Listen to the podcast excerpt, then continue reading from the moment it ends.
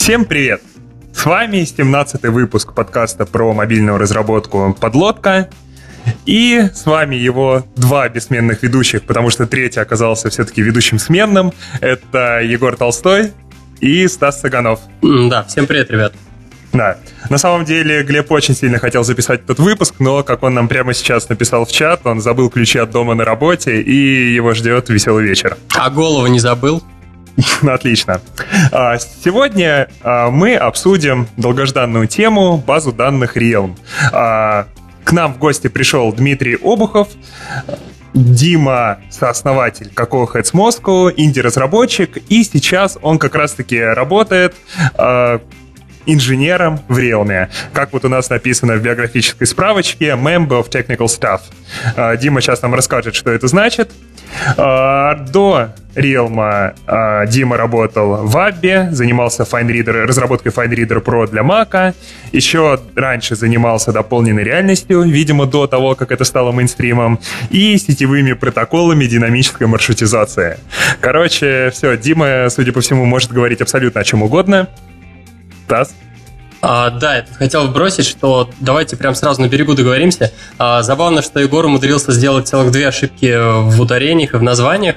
А, ведь Эбби, правильно? Вообще Абби. Аби? Нет, Аби, Аби, Аби. да, Аби, ну, ладно, да. в любом случае, мы еще... Один. Но с другой стороны, мы уже разобрались с тобой, еще специально до выпуска договорились о том, что правильно говорить Реалм. Вот. И мы можем, в принципе, договориться о том, что после третьей ошибки ведущий выбывает. И, и, еще, еще маленькое замечание. По-моему, подкаст номер 18 у вас должен быть. Э, а, а ты сказал 17. Кстати, хороший вопрос. Нам, нам нужен специально обученный человек, который будет следить за номерами. Э, ладно, давайте, пусть будет 18-й подкаст, потом, я думаю, мы точнее разберемся. Ладно, Дим, да что еще ты можешь добавить к тому, что я тебе рассказал?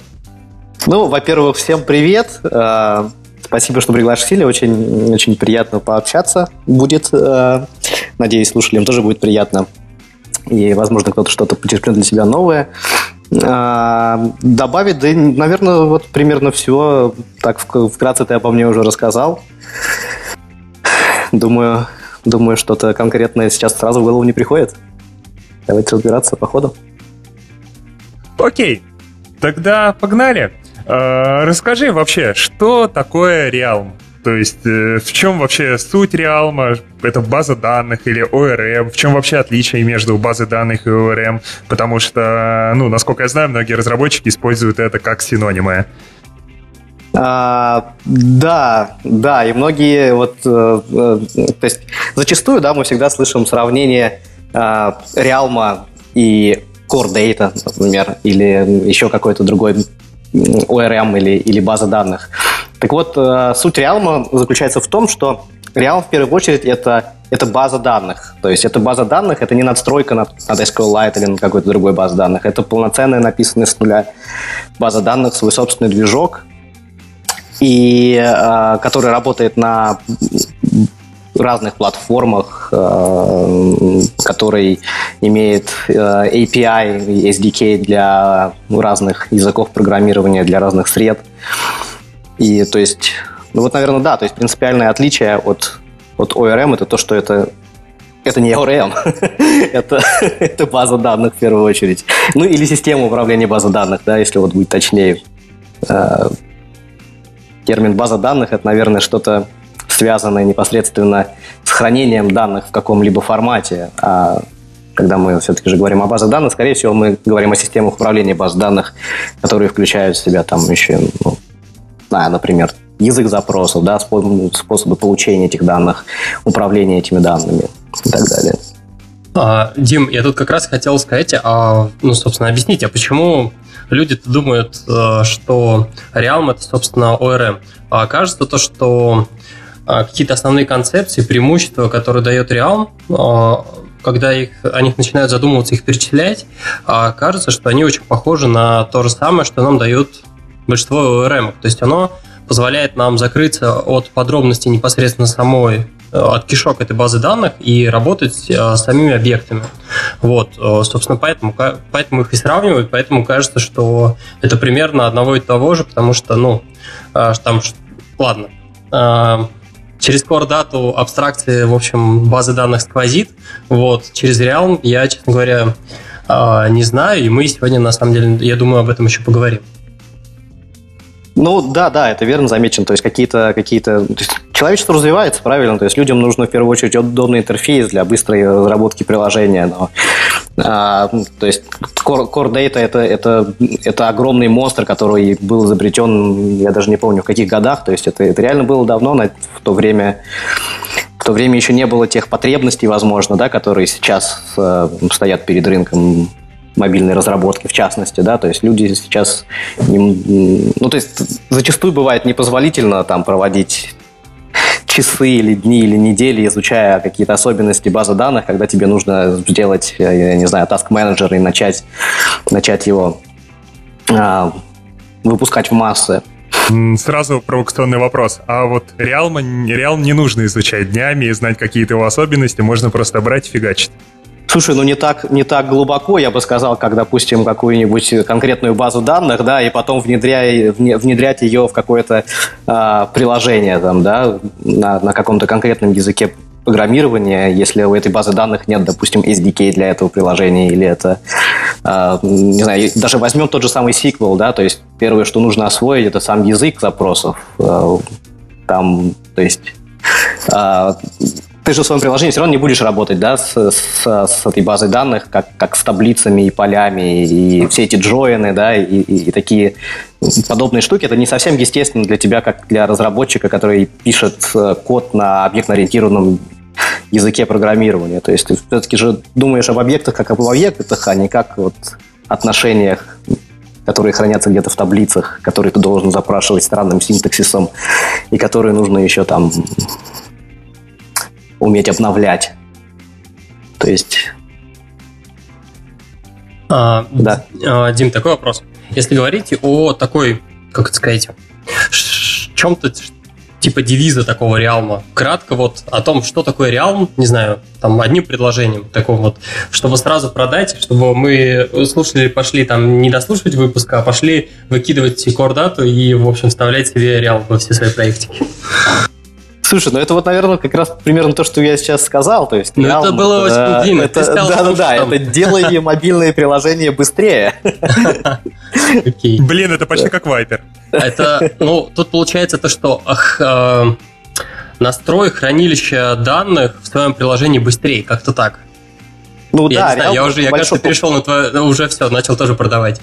По большому счету, да, если мы, допустим, говорим о каких-то вот M XX паттернах э, разработки, да, Realm это по, большому счету это model layer, то есть это все, что нужно тебе э, вот в этой MXX паттерне.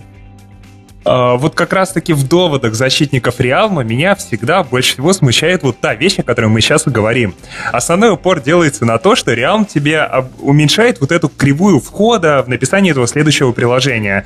То есть ты получаешь какой-то некоторый буст на старте. То есть, условно, вместо там двух недель на то, чтобы разобраться и настроить стек Core Data и все такое, ты потратишь день на Realm'е. Но если ты работаешь над долгосрочным проектом, который будет жить год, два, три, вот этот выигрыш в полторы недели, он тебе не дает практически ничего на масштабе всего проекта. Вот что Realm, да, Realm дает, извините, блин, меня выгонят теперь с подкаста. То есть, ну, короче, этим лозунгом, допустим, ты меня не купишь, попробуй еще один. Ну смотри, мы можем этот э, лозунг э, как бы продлить на весь тот промежуток времени, который ты потратишь, работая с Core Data далее. То есть... Э, а, ну, еще, еще нужно что понимать тоже, да, по поводу Realm. То, что проект молодой, проект жилой, жив, живой. А, он находится в активной разработке.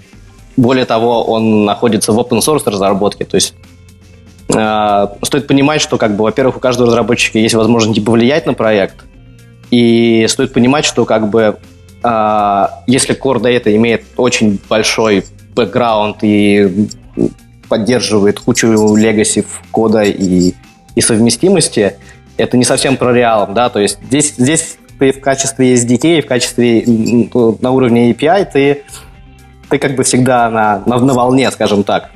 То есть вы такие не паритесь, как Apple, если что, можно просто дропнуть обратную совместимость и не париться. Ну вот, кстати, нет. Мы еще ни разу не дропали обратную совместимость. То есть есть breaking change в API, да, при переходе на, на мажорные версии.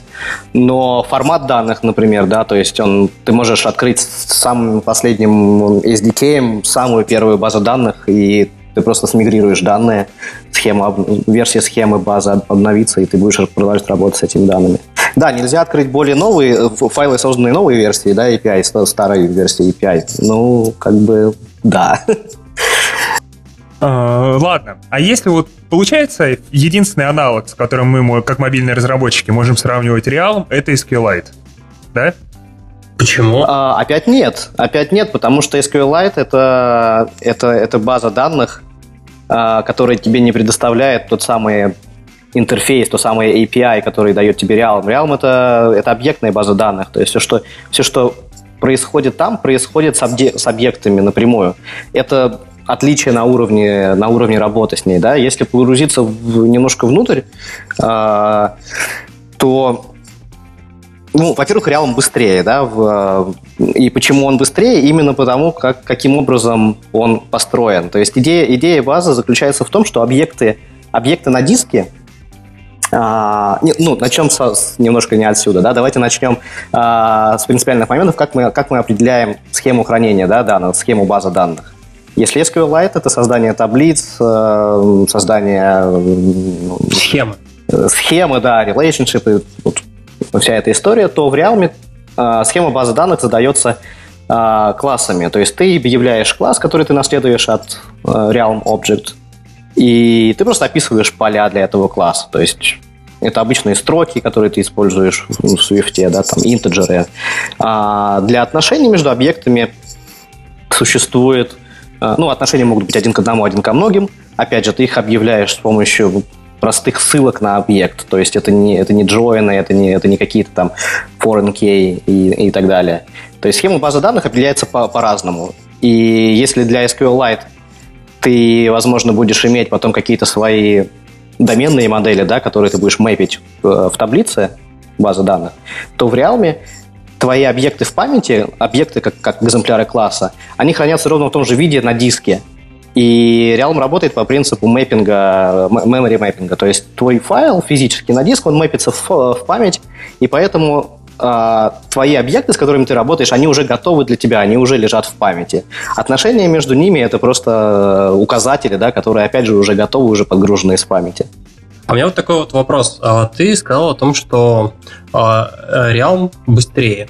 Но когда вообще сравнивают такие концепции, не бывает, э, ну, условно говоря, вот таких проверенных подходов не бывает, что один стопроцентно быстрее во всем.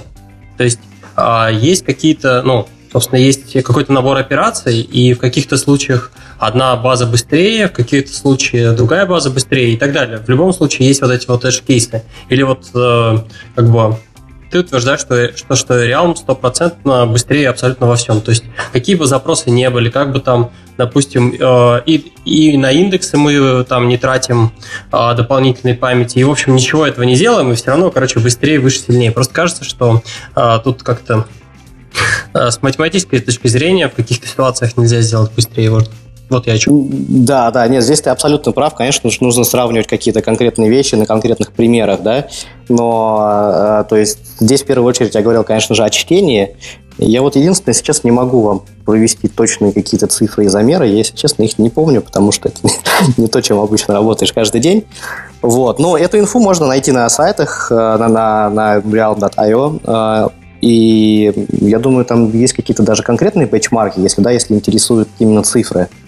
Вот. Но прямо сейчас, то есть не могу а, какие-то цифры назвать, да, но, но идея заключается в том, что, опять же, э, основное преимущество заключается в, в, мэппинге, в мэппинге объектов. То есть у тебя нет дополнительного выделения памяти, когда ты создаешь какой-то объект. У тебя а, то есть и отношения, да, тебе не нужно лезть в соседнюю таблицу, а, пробегаться по записям, искать определенные. Даже если у тебя есть индекс, да, тебе просто не нужно это делать, потому что отношения между объектами – это просто указатель на память, который, и, и по этому адресу уже лежит готовый объект, который не надо создавать. То есть вот, вот в чем выигрыш принципиальный. И принципиальное отличие в то же самое время от от SQLite, в частности.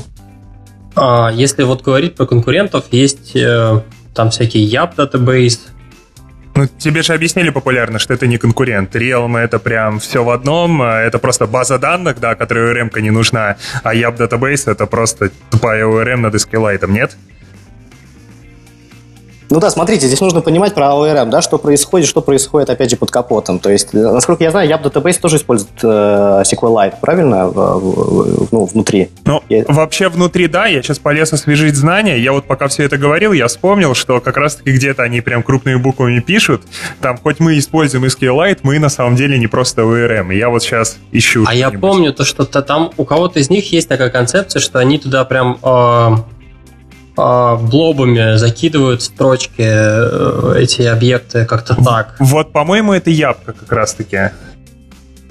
Ну вот смотрите, да, а, опять же, при, э, в чем принципиальное отличие? Если, если мы используем какое-то стороннее хранилище для данных, будь то SQLite или, или будь то SQLite, но используемое каким-то особенным образом, а,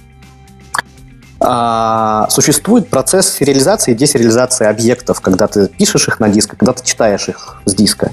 Ну и плюс еще ну, ну чтение, запись диска, окей, оно есть и так.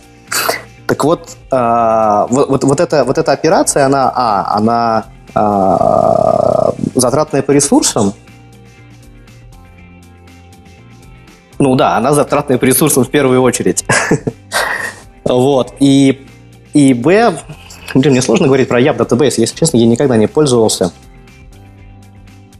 Э, я а, думал, там, да. не знаю, когда ты пилишь базу данных, ты должен использовать все остальные базы данных, чтобы тырить у них идеи, нет? Слушай, ну тут, я, я э, тут, тут, да, конечно же, есть какие-то у нас а, а, специально обученные люди там, да, по стратегическому планированию, так сказать, но а, смысл, вот мы когда дойдем до, э, до обсуждения как из чего состоит да, база данных. Вот. Там есть не, несколько уровней, и на самом деле вот я, я в частности, наверное, большую часть времени провожу а, либо с, на уровне вот, языковых SDK, работы, где ты, где ты пишешь API и на самом деле не, не так сильно касаешься именно вот этих вот подкапотных дел. А, потому что, ну, на самом деле, я бы сказал, что это самый большой объем работы, потому что э, проектирование, да, именно API для особенно для такого продукта, как база данных, и интеграция этого, этой идеи, концепции с тем самым движком базы данных, который мы имеем, не оставляет тебе времени разбираться с другими базами данными по дороге. А, слушай, Егор, я думаю, то, что, не знаю, что ты прислал своей Yap Database, мы потом, а, наверное, вспомним о процентах, и там будет примерно так, то, что Core Data там 30%, Realm 30% и User Default 40%. Ты, процент это что? Ну, людей, использующих а, то или иное для хранения своих данных. Ну, вообще, User Default хватит всем. Ты считаешь, что не 40, а даже больше процентов используют э, user defaults only? Ладно, Стас, что вы в туту используете? да, да, да, ты угадал. А, давайте пойдем в этот... Э, пойдем непосредственно к структуре реалма. Вот. То есть, э, когда мы говорим про core дату, мы упоминаем некий стек, когда говорим про Realm, наверное, там тоже нужны какие-то концепции, абстракции, чтобы у нас не вся база данных, например, лежала сразу же в оперативной памяти, и вот это все.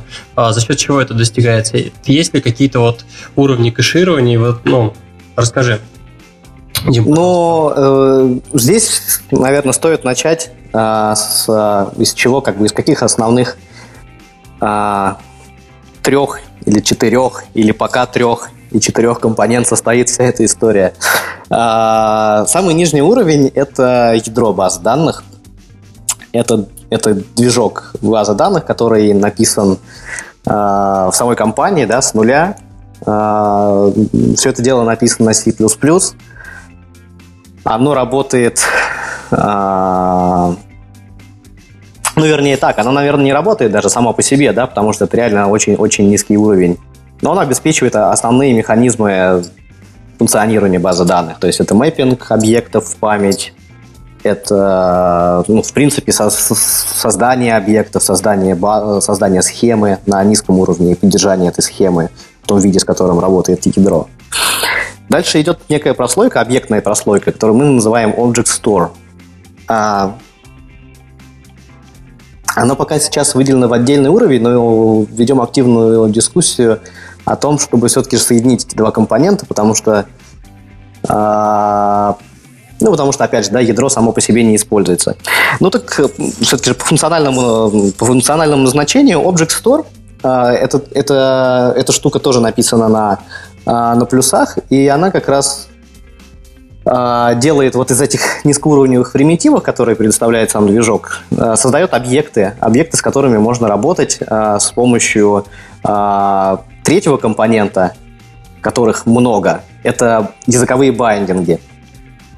А, то есть ну, все, все, что выше, все, что выше по иерархии э, над Object Store и ядром, оно уже, ну, основная ее часть написана на платформа э, ориентированном языке, да, то есть если это Java для Android, то, э, то это Java, если это э, Apple платформы, это Object, Objective-C и, и Swift, а, причем в нашем случае код на Swift написан немножко как бы с использованием Objective-C кода, то есть а, на самом деле, а, если посмотреть внутрь, то Swift включает в себя языковые байнинги для Objective-C.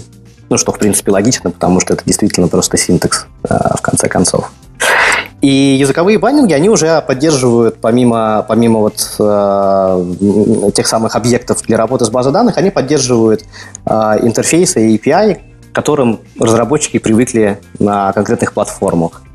В частности, э, в частности для Apple платформ, да, все э, разработчики активно используют K-value observing, э, и как раз байдинги для Objective-C реализует вот тот самый интерфейс, э, то есть транслирует нотификации, которые приходят от, от Object Store, э, транслирует их в Key-Value Observing нотификации. Ну и в целом обеспечивает какой-то приятный синтаксис, с которым приятно работать на, и удобно работать на конкретной платформе. То есть вот, наверное, три компонента основные. И четвертый компонент, который связывает в какой-то степени практически все из, э, все из вышеперечисленного. Это компонент, отвечающий за синхронизацию данных между, между устройствами. Но это вообще отдельная большая тема, о которой мы обязательно сегодня поговорим.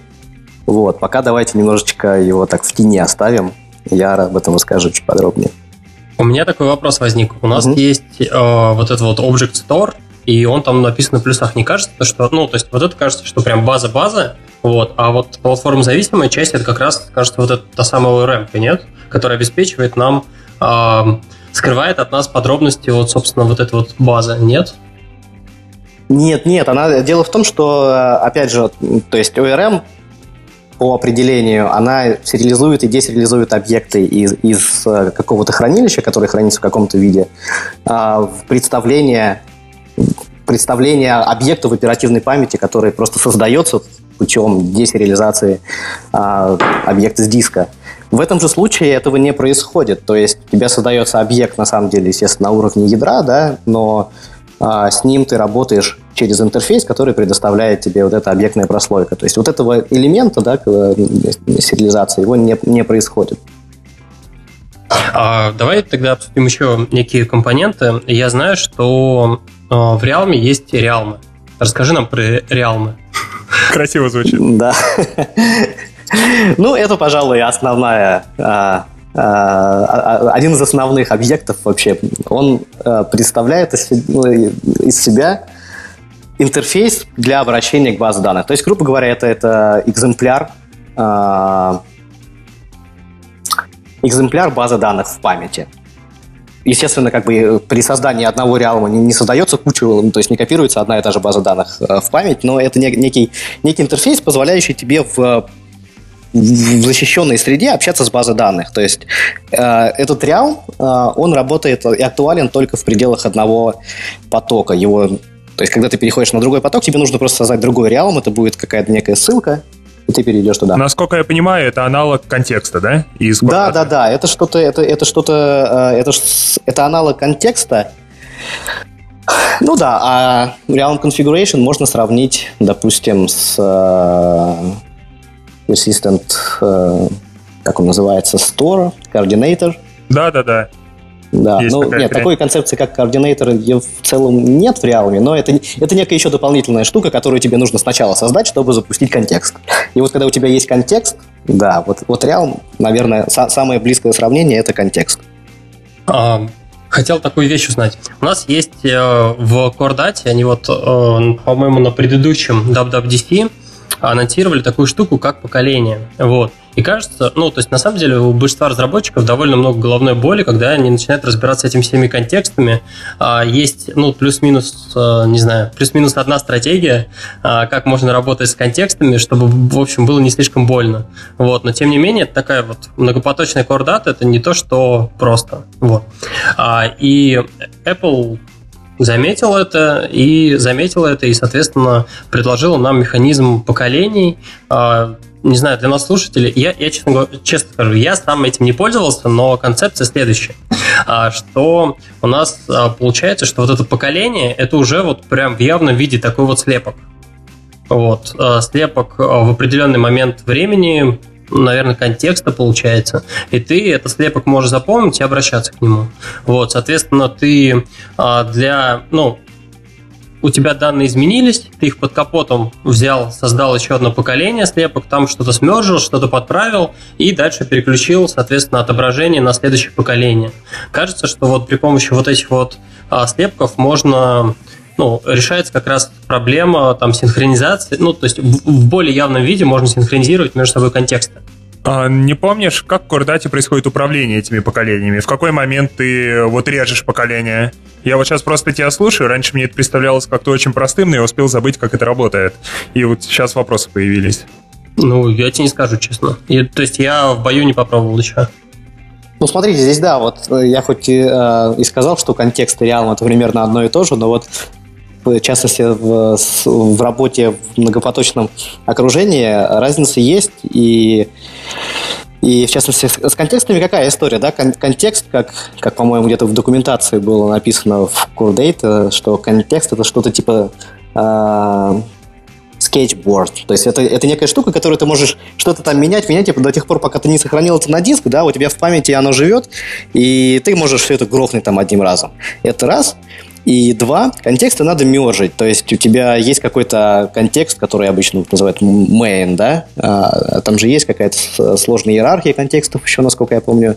Там есть parent и child, да? А, да, да, да, там каждый упарывается как может. Да, да, да. И, ну, основная идея, если ты что-то в одном контексте поменял, э, в каком-то бэкграунде, да, контексте, когда тебе там, не знаю, серверы пришли данные, и ты их в бэкграунде где-то записал на диск даже с помощью того контекста, вот, э, и если они не связаны каким-то отношением, то у тебя в UI контексте этих изменений нет в принципе. То есть тебе нужно сначала смержить, да, это дело с помощью там специального есть метод. Вот. А в Realme а, это дело обстоит не так. А, в Realme контекст, а, ну, или реал, объект реал, он нужен лишь для того, чтобы изолировать, э, то есть вот э, работу с базой данных между потоками.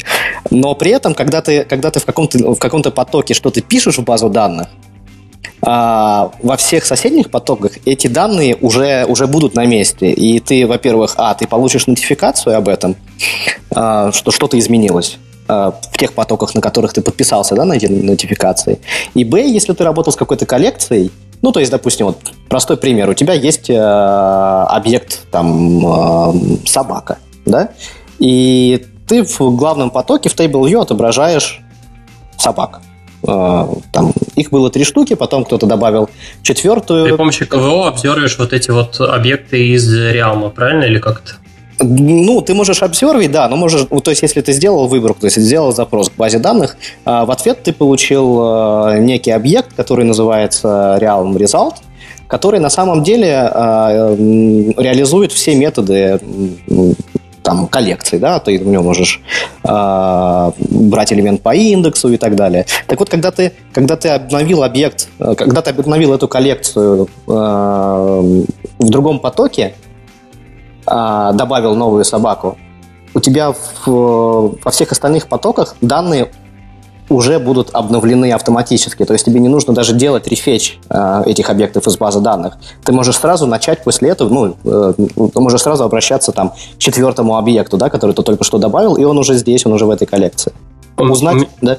Ну, хорошо. Извини, что перебиваю. Просто прям сразу такой вот вопрос назревает. Основная проблема, которая возникает вообще вот с контекстами. Мы берем в одном потоке, берем, удаляем строчку, удаляем объект, а в другом а, параллельно берем и ее апдейтим. И вот э, Core Data довольно фиговенько справляется с такой ситуацией в случае, если мы не лочим контекст.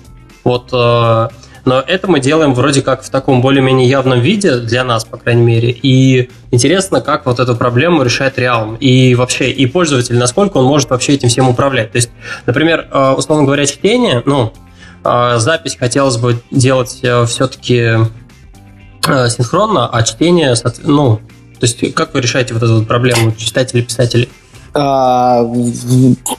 Академическим способом, можно так сказать. То есть один, а, есть очередь на чтение, один поток, а, очередь на запись, а, и несколько читателей, которые, которые читают данные асинхронно. Ну, то есть, как бы общая идея такая, да, пишет только один поток, и в один момент времени происходит только одна транзакция на запись. Тем самым и обеспечивает, обеспечивается вся вот эта вот потокозащищенность и предсказуемость поведения, да. Вот. Но читать ты можешь асинхронно из любых потоков, чтение никогда не блокируется, и ты каждый раз получаешь актуальный на текущий момент э, данные из базы данных. А, и все же, вот как вот разруливается такая ситуация? То есть мы, получается, в одном потоке взяли, удалили объект, а в другом хотим его проапдейтить. Вот в момент, когда мы его будем пытаемся проапдейтить, что произойдет, или как вообще это выглядит с точки зрения, ну, там объект, он сам каким-то магическим образом, там, не знаю, исчезнет, будет э, Нилом или как? Ну смотри, если у тебя ну вот есть два потока, да, в одном потоке ты удаляешь объект, в другом потоке ты его меняешь. Это значит, что у тебя есть ссылка а, на этот объект в обоих потоках, правильно? А, так как запись, а, все транзакции устраиваются в очередь на запись, когда ты удаляешь объект в первом потоке, создается транзакция на запись, в которой этот объект будет удален, когда ты обновляешь что-то во втором потоке, создается транзакция на обновление, на обновление этого объекта. Соответственно, в общем случае может произойти э, такая ситуация, когда объект будет, э, то есть когда объект удаляется из базы данных, а другой поток все еще имеет его у себя в памяти, да, имеет э, ссылку на него, ты можешь, во-первых, проверить, а, актуален ли этот объект еще. То есть у каждого, ну, у, у Realm Object есть метод is invalidated, который ты можешь вызвать и узнать. То есть объект, то есть если у тебя есть кусок приложения, который, в котором потенциально может быть такая проблема, да, ты в транзакции на запись проверяешь, этот объект еще существует или нет.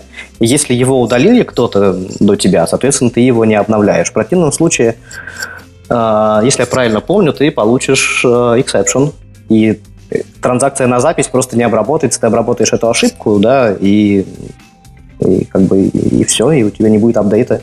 А у нас Realm 2 ссылки-то разные, наверное, будут там, нет? Или как? А, ссылки на что? На объект? Нет, объект в памяти всегда один. А, то есть реалмы по факту они разные, но в разных потоках, но объект, ну, на объект, они на одни и те же. Да-да-да. Ну, в контексте каждого потока, да, в каждом потоке может быть своя адресация, да, там это, ну, еще и зависит от операционной системы, в принципе, да, и как работает виртуальная память. Но в целом, да, объект в памяти э, это один и тот же объект. И когда ты его удаляешь в одном потоке, он помечается как invalid. То есть получается то, что перед каждой операцией на запись неплохо было бы проверить вообще, а, валиден, валиден ли объект. Нет, ну не обязательно при каждой. То есть, э, как я говорю, да, если, если потенциально есть, есть такая проблема, если есть такое место в приложении, когда ты удаляешь, то как бы, ну да, тебе нужно либо отлавливать эти случаи путем проверки, либо а, ну, метод транзакции, он может завершиться неудачно, правильно? То есть что-то пошло не так, просто транзакция не сохранится файл, и ты получишь определенную ошибку, что именно пошло не так. Вот. И, и обработать это соответствующим образом. Ну, смотри, допустим, если у меня есть почтовое приложение, а, под капотом где-то там вообще постоянно в бэкграунде крутится штука, которая там каждые 15 секунд долбится на сервер, а, узнает там, какие письма появились, какие удалились, и так аккуратненько их в бэкграунде удаляет. И вот а, таким образом абсолютно везде, где я работаю с чтением этих писем, я все-таки должен зашиваться на то, что, может быть, их уже и нет, потому что копия в памяти не держится. Слушай, ну не совсем, потому что ты же, ты же, во-первых, ты, я думаю, будешь заинтересован, когда сообщение удалилось, да, а, в получении нотификации на то, что сообщение удалилось. И ты в целом как бы уже удалишь эти данные из своих view, потому что здесь, насколько я ну, могу представить, именно вот эти изменения, они будут из твоих вьюшек идти, эти модели, правильно? Когда если там не будет соответствующей записи путем удаления э, нотификаций, этой проблемы не будет. Нет, я не думаю, что нужно проверять каждый, каждый раз. Ну, или все-таки проверишь. Ну, то есть, если у тебя действительно не от Vue это летит, а у тебя внутри какой-то есть, не знаю, демон, который крутится и там, э, как сказать, перебирает твою базу данных, то, наверное, проверь. Ничего страшного. Ну да, как я говорю, если есть, если есть потенциально такая, да, там э, какая-то гонка, да, вот э, какой-то такой кусок памяти, есть, есть э, все механизмы для диагностики и выявления этих ситуаций и контроля над ними. Каверзный вопрос. А, часто разработчики, в общем, гонят на Managed Object то, что это, в общем, так себе моделька, что она за собой тянет очень много подробностей. Некоторые компании пишут всякие пансомизаторы, которые превращают там это в plain old объекты. Вот. И, короче, пытаются как можно раньше избавиться от подробностей и кордаты у себя. Вот. Какая бы она красивая и замечательная ни была. А расскажи, почему надо или не надо избавляться от э, подробностей, вот, от моделек, соответственно, реалмовских. Потому что мы же, я так понимаю, все модели наследуем от базового объекта а модели в реалме. И вот вопрос такой. В какой момент нужно закрываться абстракцией? И надо ли? Да. Но, скажем так, наша рекомендация, что зашиваться не надо, иначе в противном случае ты просто теряешь все те плюшки, которые мы предлагаем, да, и смысла тогда в этом как бы, ну, в какой-то момент, возможно, станет ровно ноль. А, но как бы, как бы, как бы я характеризовал, да, то есть в какой момент люди все-таки пытаются абстрагироваться от, от э, от базы данных, да, или от, от, от модели, или от какого-то, в принципе, стороннего использования какой-то сторонней библиотеки, это в тот момент, когда они хотят стать от нее независимым в принципе и иметь возможность переходить от одной библиотеки к другой. Ну, собственно, здесь тоже никто не мешает это делать. То есть, э, единственный просто смысла в, этого, в этом глубокого нет, потому что ну, ты теряешь все, все, все те прелести, которые, которые Real несет. Всю ту реактивность э, и, и так далее. А тут, э, тут как бы мне кажется, многие люди, они пытаются избавиться от managed объектов не из-за того, что там хотят э, переехать потом на другую базу данных, но просто на самом деле вот managed объектом становится плохо в слишком большом количестве случаев. Во-первых, это а, сами по себе managed объекты из-за механизма фолтов э, они как бы не совсем такие прям простенькие объектики, ты их вытаскиваешь на верхний уровень, а они вместе с собой притаскивают такую вот... А, короче, у тебя абстракция подробностей вот core даты, она вылезает на самый верхний уровень. То есть ты э, начинаешь там тянуть вместе с основным объектом, там зависимый, вот это все. И у тебя абстракция, кажется, что протекает. Вот. И вот это не круто первое. Второе проблема это то, что там перекидывание между потоками вот этих вот объектов, то, что а, Managed Object довольно фигово с этим работает и так далее. Егор, ты тут тоже что-то хотел набросить. Да, что есть вообще, часто употребляют такое, свой, э, такое определение по отношению к коду, как easy to reason about. То есть э, легко говорить, легко обсуждать этот код. Вот когда у тебя там перекидываются между разными классами там простые ДТОшки, тебе легко, ты понимаешь, что происходит, плевать в каком это потоке. Вот, да, в принципе, об этом коде легко говорить. Как, э, вот когда это NS Managed Object, это уже какая-то жесть. Ты постоянно должен держать в уме, что это не просто какая-то моделька, это Managed Object. Ни в коем случае не запиши в него случайно, потому что вдруг он изначально из другого потока пришел. И вообще черт его знает, там что-то есть под ним, или это фолд, крэшница, не крэшница. Вот да, с RLM Object. Так же или нет? Ну, здесь смотри, записать э, не получится, потому что сразу получишь exception. То есть при, писать а, за пределами э, блока транзакций нельзя, в принципе, Блин, да? нормально же общались. Вот. а, И да, э, объекты нельзя также перекидывать ме- между тредами, и когда ты хочешь что-то записать, тебе нужно создать реалмы и вытащить эти объекты из реалма а, заново, чтобы их обновить в других потоках. Но, но опять же, я говорю, то есть альтернатива этому, да, созда- создавать и бросать между потоками какие-то. То есть здесь, здесь, здесь сильно зависит от, от, от структуры приложения. Наверное, как бы такие вопросы проще рассматривать на каких-то конкретных примерах, которые вот мне сейчас в голову так сразу не приходят. Если есть идеи- Мне приходит, мне приходит Давай. идея. Вот. А, Например, у нас есть какой-то список неизвестно чего, и этому неизвестно чему можно ставить... Ты хорош в примерах. Ну, слушайте, давайте мыслить абстрактно. Мы говорим, короче, неизвестно... Ладно, новости. Список собак. Спи- список новостей. Только новости. Вот. А мы новостям можем поставить звездочку. Вот. По факту это у нас в модельке будет некий флажочек. А, неплохо было бы уметь э, делать всякие там для разных табличек, в общем, а, выгружать вот эти вот наборы этих новостей. Хотелось бы иметь некую абстракцию, сервис или еще кого-нибудь, кто нам будет предоставлять эти данные. Окей, то есть получается, что у нас он будет выгружать вот эти вот списки, там постраничность обеспечить и все в таком духе, вот мы их будем отображать. После этого нам надо нажать на звездочку. Мы нажимаем на звездочку, и у нас в модуле мы понимаем, в каком это месте, у какого объекта, но поправить мы ничего не можем, потому что наверх Realm, ну, верхний слой ничего про подробности Realm не знает. Мы куда-то его вниз сложили. Вот в такой ситуации ты что посоветуешь? Вытащить э, все, э, всю работу с Realm, размазать ее по модулю, или все-таки ее можно вот так вот абстрагировать, положить в некий объект, который нам будет предоставлять вот эти данные, и просто брать и в этот объект прокидывать, там, не знаю, айдишник, условно говоря, айдишник новости, который нужно там, не знаю, вот эту звездочку проставить. То есть вот эти все, а, когда тебе нужно что-то поменять, там, не знаю, название или транзакцию, или там, не знаю, пометь прочитанным, вот это все, когда надо сделать, мы, соответственно, все эти подробности берем и закидываем, соответственно, в сервис, и там он уже работает а, с тем самым нужным реалмом, и там его ну, создает транзакцию, и все.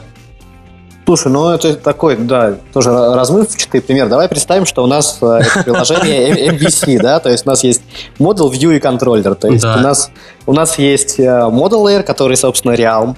А, в твоем а, View контроллере у тебя есть Realm, как, как указатель, который ты создаешь, э, либо, либо у Realm есть еще Shared Realm метод, который просто тебе возвращает Realm для текущего потока. И чтобы тебе изменить что-то, у тебя есть тот объект, тот самая новость, которая хранится в каком-то реалме, или, или даже не так. Даже ты, ты достал, ты вот в, в своем view-контроллере ты достал список новостей, написав э, realm, shared realm, get objects, э, news, да? И Это где? Это ты где такое будешь писать? это ты во view-контроллере напишешь. И тем самым ты получишь все новости, которые у тебя лежат в базе данных. А, я тебя пытаюсь тогда попытаюсь подвести к мысли о том, что неплохо было бы это все-таки из view-контроллера вынести. Вот представь то, что у тебя есть какие-то фильтры, там, допустим, новости за сегодня, за завтра. А, в общем, у тебя таких списков очень много, и они на самом деле будут довольно часто повторяться. У тебя есть один экранчик с такими новостями, есть экранчик там с другими новостями, и, в общем, а, тебе по-разному нужно, по сути, каждый экран, он соответствует некой своей query. Вот, ну, если говорить там в таких терминах. Вот. А, И хочется все-таки абстрагироваться, чтобы не в конкретном view-контроле, потому что они у нас будут разные, и, в общем, хочется с этим всем что-то сделать. Ну да, не вопрос, ты создаешь какой-то класс, который содержит в себе реалмы, который наружу торчит методы, правильно, типа дай мне новости вот э, за сегодня, дай мне новости за неделю. Или ты можешь вообще написать экстеншн для класса реалма и, и, и сделать методы, дай мне Ну, новости за и- сегодня. А если мы вот э, вынесем вот этот объект, нам придется для того, чтобы... То есть читать оттуда просто. Мы прочитали, получили объекты, их, в общем, отобразили, но в случае, если мы хотим с ним что-то поменять, нам все эти подробности, из-за того, что у нас в самом нигде, кроме вот этой зависимости, у нас э, реалма нету, нам придется все подробности в него закидывать. То есть там айдишник вот этого объекта, там новости, там еще что-нибудь, и все, что мы хотим поменять. Или как? Но, как бы, если ты хочешь сделать это так, то да, но, опять же, вот э, наша идея, да, то, что не нужно стараться этого делать, то есть объект Realm, он уже достаточно, как бы, это, это не что-то такое суперсложное, и его можно легко иметь во view-контроллере, и это существенно облегчает тебе жизнь, то есть... э, И усложняет твои тесты. Слушай, да нет, а почему? Что не так с тестами?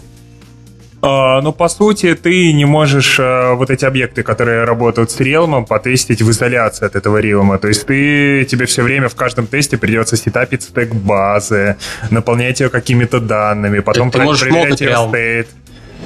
Ну, ты можешь мокать, мокать реал, но вот, кстати, с моками не, не все так просто.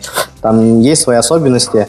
Ну, неважно, но э, сетап стека Realm выглядит примерно так. Realm.shared Realm и это все, который возвращает тебе реал. Причем реал можно создавать в памяти, его не обязательно создавать на диске, то есть он может быть создан в памяти, да, какие-то какие заготовленные данные ты можешь туда либо, опять же, в твоих тестах импортировать, э, откуда тебе удобно, или создавать их динамически для каждого. Ну, in-memory core data, короче.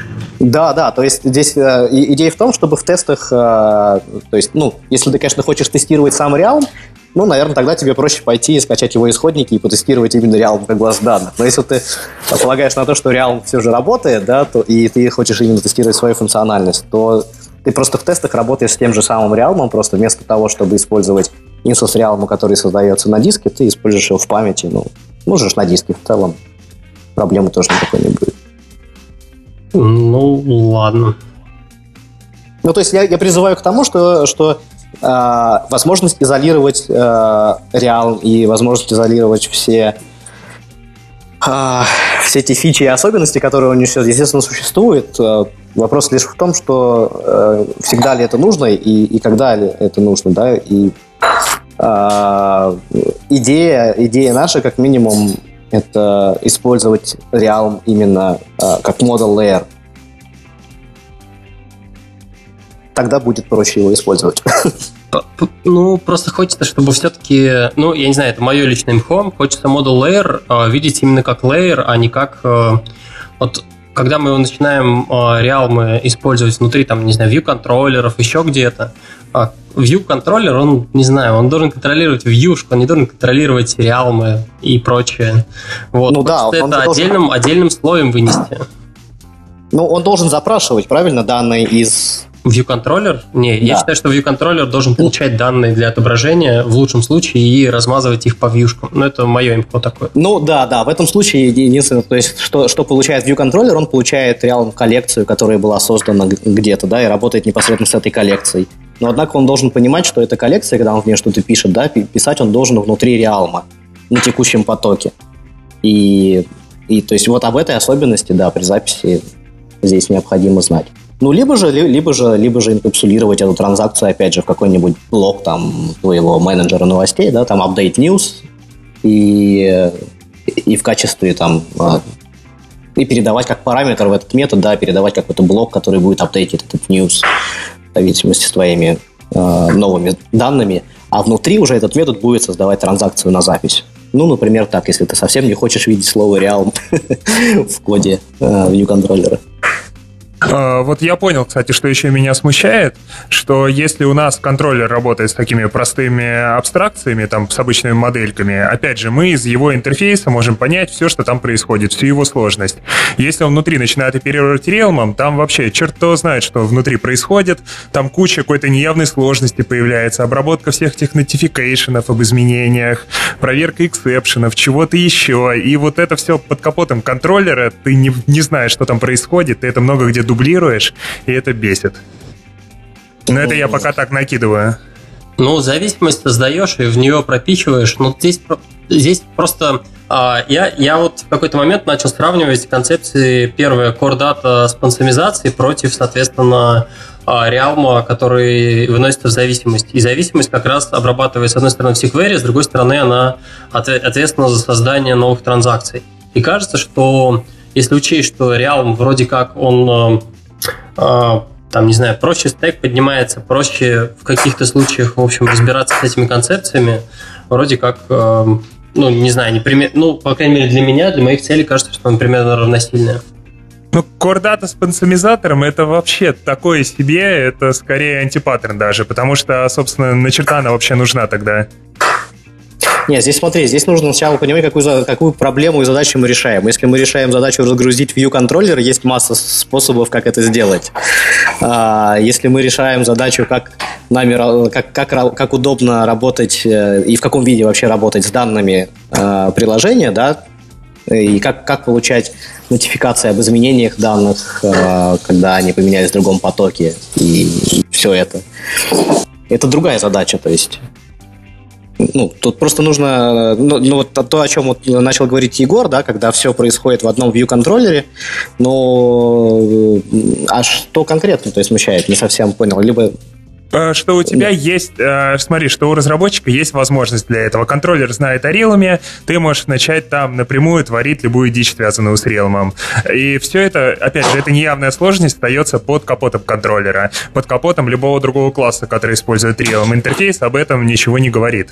То есть ты даешь ему такие любому классу, который знает о Realme, у него появляется полная возможность манипуляции этим стеком, чего угодно. Короче, он знает все о Realme, о подробностях того, как у тебя происходит работа с данными во всем приложении.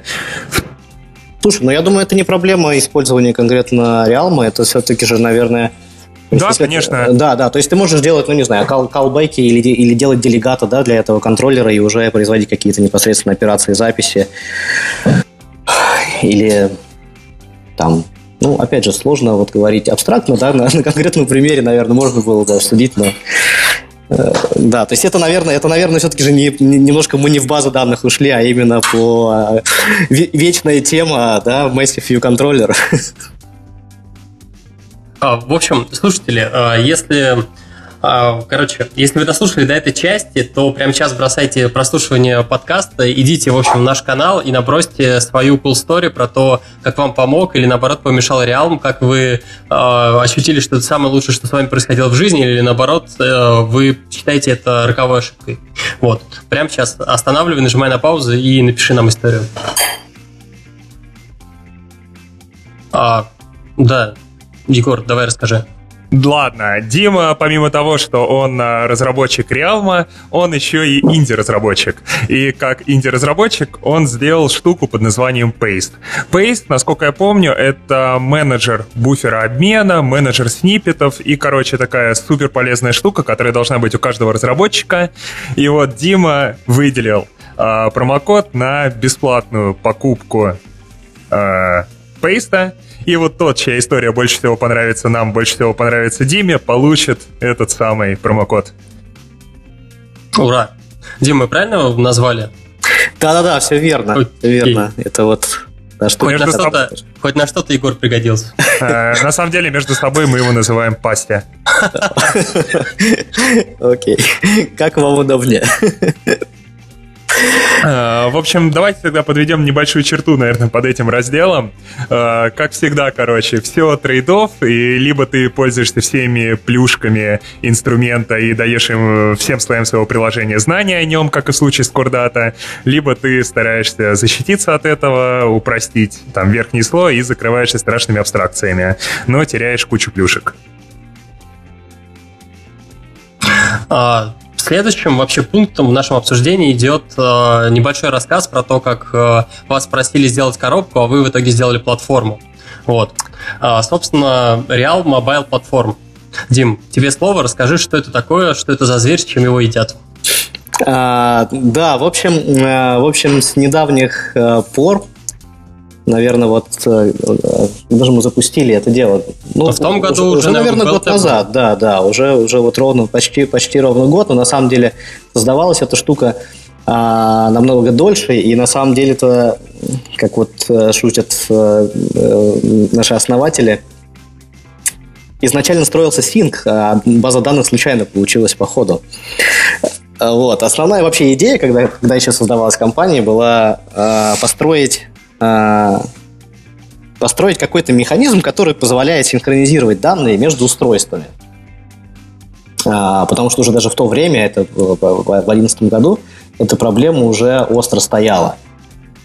И на текущий момент а, у компании на самом деле есть два продукта. Это а, Real Mobile Database, это тот самый Realm, который, которому, который все называют Real. И Real Mobile Platform – это, это штука, То есть это на самом деле под капотом это та же самая Real Mobile Database, и плюс еще серверная часть, а, которая позволяет а, синхронизировать данные на устройствах а, на уровне базы данных. То есть идея заключается в том, когда, если развернуть этот сервер и использовать последние версии SDK, то при создании модели на одном устройстве объекта, да, который ты описал в схеме базы данных, этот же объект создается на твоем другом устройстве ровно таким же образом для тебя, как, как для разработчика, если бы он был создан, допустим, в другом потоке. То есть ты просто получаешь нотификацию о том, что, ой, у нас появился еще один объект, и для тебя, как для разработчика, это абсолютно прозрачно. То есть ты, ты не знаешь, что там на самом деле случилось сложное взаимодействие по сети, и все это вот тебе пришло, и конфликтов у тебя нет. Ты просто получил этот объект, а, путем получения нотификации. И если у тебя была как, опять какая-то коллекция, да, как я говорил, коллекция, они все live object. То есть, если ты сделал запрос, то запрос всегда обновляется автоматически из базы. То есть ты, ты даже, тебе даже не, не придется а, делать этот запрос еще один раз. Все данные, они просто появляются здесь магическим образом. Вот это вот идея Real Mobile Platform, и это, это вот как раз то, чем э, компания занята э, уже достаточно длительный промежуток времени, и то, что вот мы запустили э, ровно год назад. А, Дим, расскажи немного вот еще больше подробностей в явном, ну вот я, допустим, хочу взять и развернуть. Я же, я так понимаю, я у себя могу развернуть где-то платформу, правильно? Как это вообще? Да, да смотрите, ну, во-первых, во-первых, все это дело тоже бесплатно для, для разработчиков, да, то есть у нас есть Enterprise э, версия, но для разработчиков, а, если у вас есть какое-то там даже свое приложение, да, которое не требует там каких-то дополнительных функций, которые содержатся в Enterprise Edition, Этим всем можно воспользоваться, и более того, это можно попробовать, вот просто зайдя на сайт и скачать э, тот самый э, мы его называем package, который включает в себя сервер, который включает в себя все экзамплы, как, как работает, то есть там демо-приложение, и, и, и всю инструкцию, собственно, как этим пользоваться. То есть идея в том, что ты просто скачиваешь этот архивчик и запускаешь сервер у себя локально, и дальше, след, следуя э, инструкции в документации, устанавливаешь соединение с сервером, и работаешь. А, а, а, а на чем он крутится? Что это такое? Просто, и не знаю, я кроме докер-контейнера, к сожалению, ничего запустить не смогу, и... Ну. Слушай, он, он крутится, ну, то есть э, с сайта можно скачать дистрибутив для Mac или для Ubuntu. А, по поводу прям поддерживаемых каких-то специфичных версий э, операционных я сейчас не готов ответить. По поводу Docker Image я где-то видел, у нас официального, насколько я помню, по-моему, все до сих пор нет, но есть уже сторонние Docker Image, где ты можешь, да, его просто подцепить и запустить у себя локальную машину. Вот. Но самый простой вариант – это просто скачать архивчик и запустить сервер, два раза кликнув на скрипт, который называется Start Object Server. То есть ему прям ничего больше со стороны не надо, все зашито в пакет, да? Да, да, все там, все там. Более того, он прям сам откроет браузер, предложит тебе зарегистрироваться, откроется панель. Что началось-то вообще? Нормально же общались второй раз. Да, вот, так, вот такая интересная история. Вот, я уже, э, если кто из наших слушателей был в прошлом году на MBLT Dev, а, как раз там я рассказывал, а, вот мы как раз только-только запустили, с того момента мы доделали много клевых фич, стабилизировали работу и вообще много всего нового еще придумали. Вот, но, но да, вот, вот, вот фокус теперь э, смещен именно на синхронизацию, которая уже отлично работает, и мы уже имеем каких-то клиентов, которые пользуются этим в продакшене. Слушай, Дим, а не знаешь, а видео с того MBLT выложили? Не в курсе? А, да, я, мне кто-то присылал ссылку. Я могу после вот да, беседы потом по- поискать. Да. Окей. Да. А, ну, насколько я помню, ты такой вопрос освещал, и, но я его все равно на всякий случай задам. Про кавер, каверсный такой вопрос, а что происходит при конфликтах? То есть у нас, насколько я понимаю, у нас есть э, такая некоторым, ну, live дата база. Вот, есть один телефон, есть другой телефон, и мы одновременно берем и делаем какие-то изменения сразу на обоих телефонах. Вот как раз та же самая ситуация, то, что на одном телефоне мы удаляем э, объектик, а на другом апдейтим. И одновременно отправляем их, в общем, синхронизироваться. А ты все ну, никак не успокоишься. Да-да-да. Ну, хочется теперь более масштабно. А, ну, где, да, где решаются конфликты, в общем, и можно ли написать правила какие-то свои? Ну да, когда, когда все вот так вот скрыто от разработчика, сразу возникает много вопросов, а как же, как же оно, как же я могу это контролировать? Но а, на текущий момент мы решили пойти следующим путем. А, все конфликты разруливаются а, на самом деле на двух частях, и на клиенте, и на сервере. Ну, ну, давайте не будем так сильно углубляться, да. Короче, есть, есть вот, в, в простом приближении есть три, э, э, так, три или два. Ну, давайте начнем по, по порядку, потом, если вспомню третье правило, то я его скажу. Э, есть несколько правил, которые, э, которые стоит иметь в виду.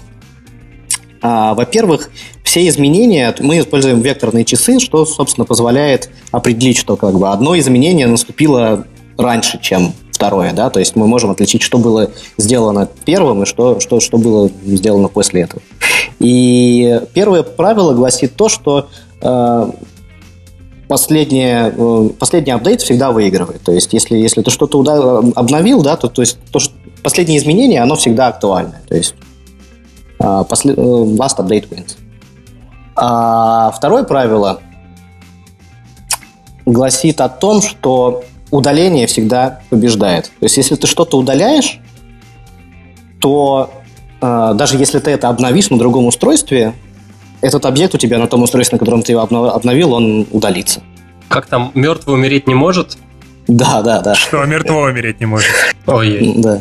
Соответственно, на самом деле первый, первое правило, оно вызывает несколько вопросов. В частности, а что если я не хочу, чтобы последнее обновление побеждало? Что если я хочу, чтобы вот э, первое изменение, да, э, первый апдейт всегда побеждал? Например, представим, что вот у нас есть, это, по-моему, этот же пример я и приводил на MBLT Dev, если а, если у нас есть какой-то аукцион, да, и мы хотим, чтобы человек, который сделает первую ставку, э, ну, не, с аукционом немножко он по-другому работает, э, ну, мы разыгрываем какой-то приз, и мы хотим, чтобы человек, который первый ответил на, на вопрос, он, э, он получил этот самый приз. То есть нас не интересует последний э, человек, который изменит, нас не интересует последнее изменение, нас интересует ровно первое изменение, и все, что случится после этого, нам оно не важно. А, соответственно, если мы говорим об этом первом правиле, которое мы имеем, да, этого сделать вот так сразу не получится.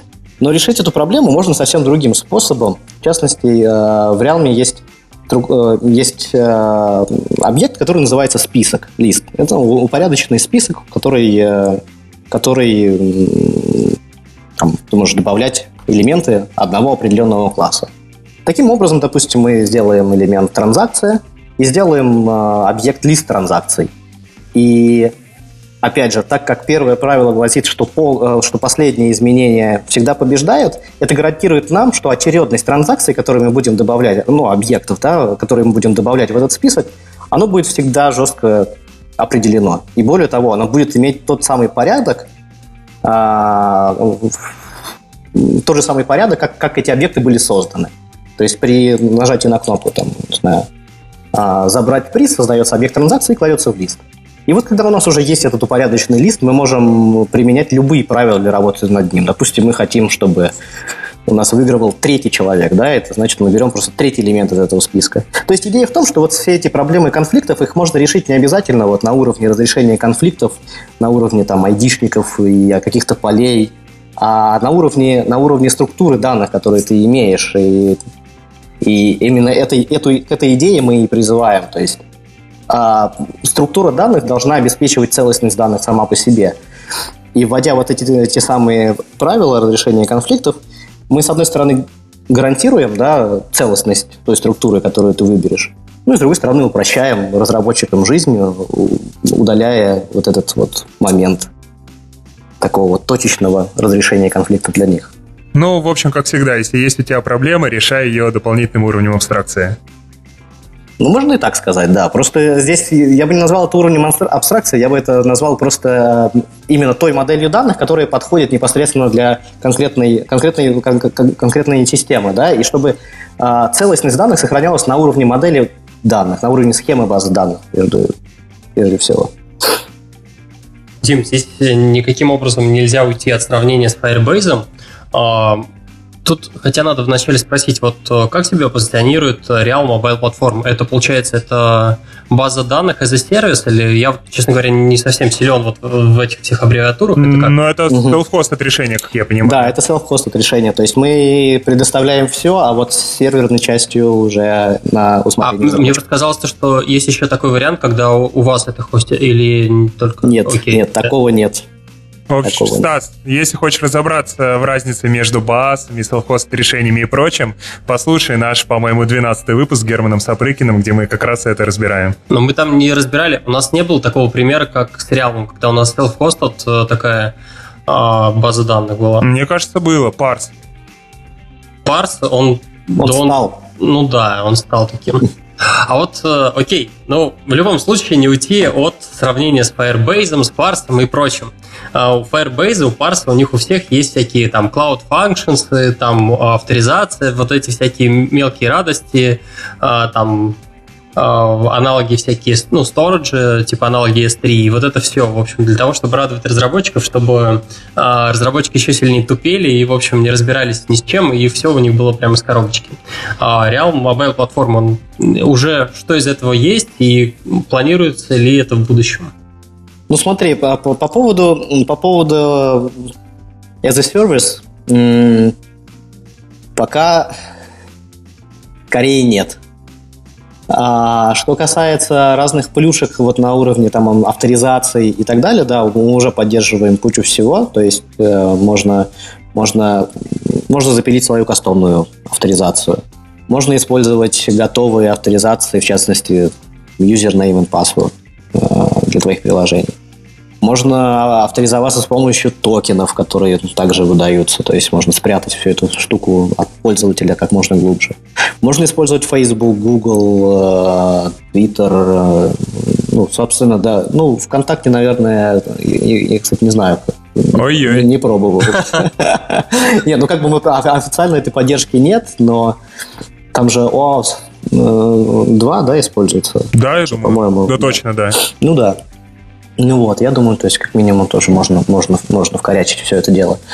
Что касается различных функций и так далее, э, ну, на стороне сервера, да, можно накрутить какую-то логику, но вот это уже доступно будет в э, Enterprise Edition больше, да, то есть вот как раз, э, если есть какая-то там задача то есть у нас вот очень, очень э, ну не, не то что очень, но есть сценарии, когда люди, у людей уже есть какая-то готовая legacy-система, и вот они пишут мобильные приложения для нее. Понятно, что как бы с legacy-системой писать для нее мобильные приложения проблематично, поэтому а, как один из use cases, да, обычно ставится вот этот Object Server, который а, пишется логика взаимодействия с legacy системой, она может какой угодно там, не знаю, у меня, я как-то приводил пример, у меня там была legacy система, которая писала данные просто в файл.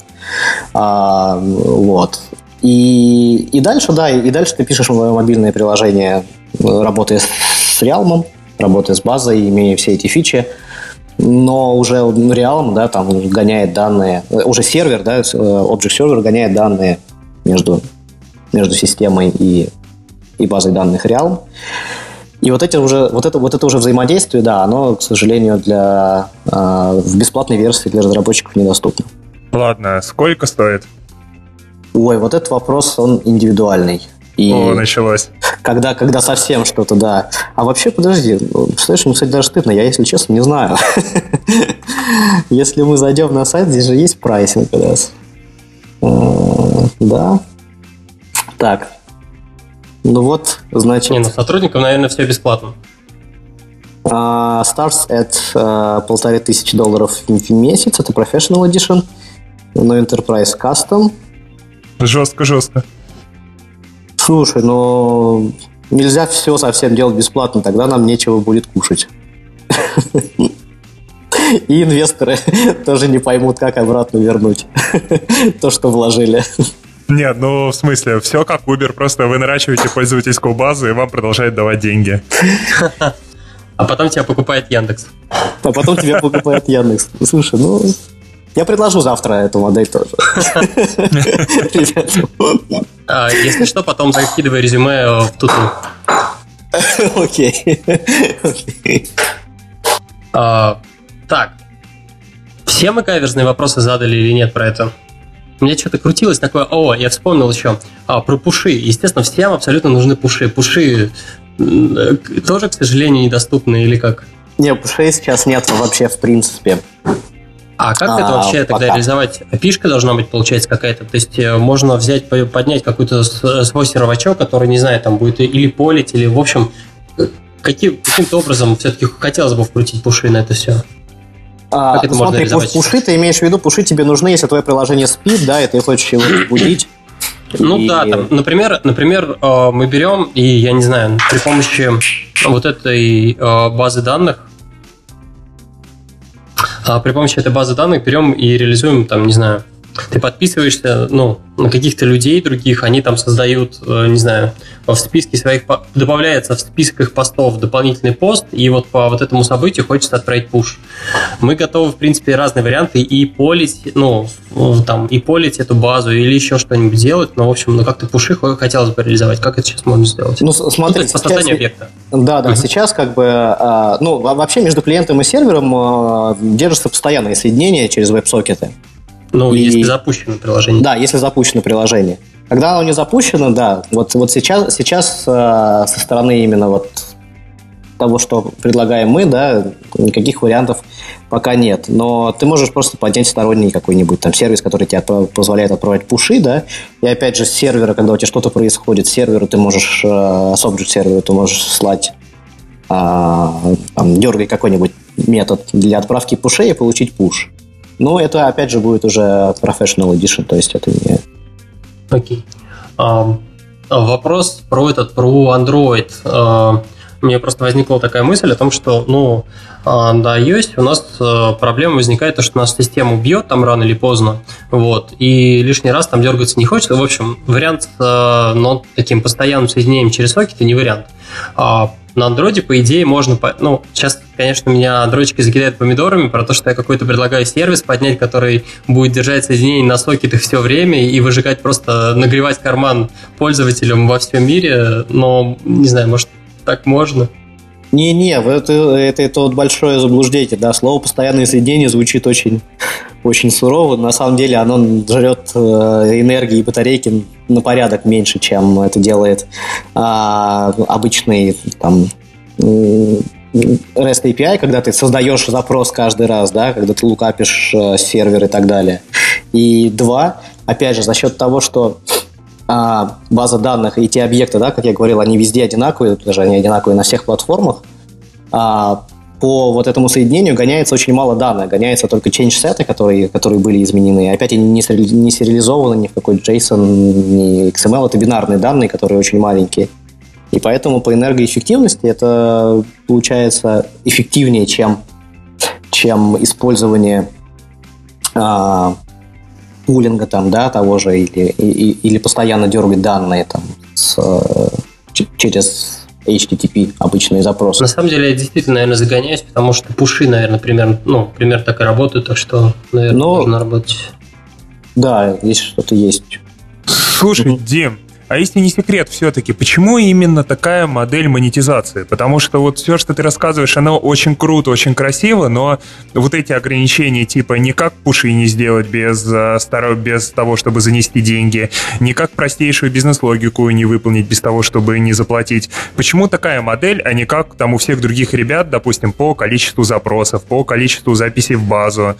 То есть э, вот на кого ориентирована бесплатная модель?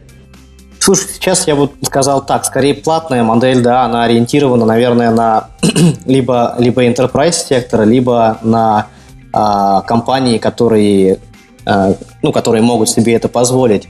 Основная идея в том, что просто э,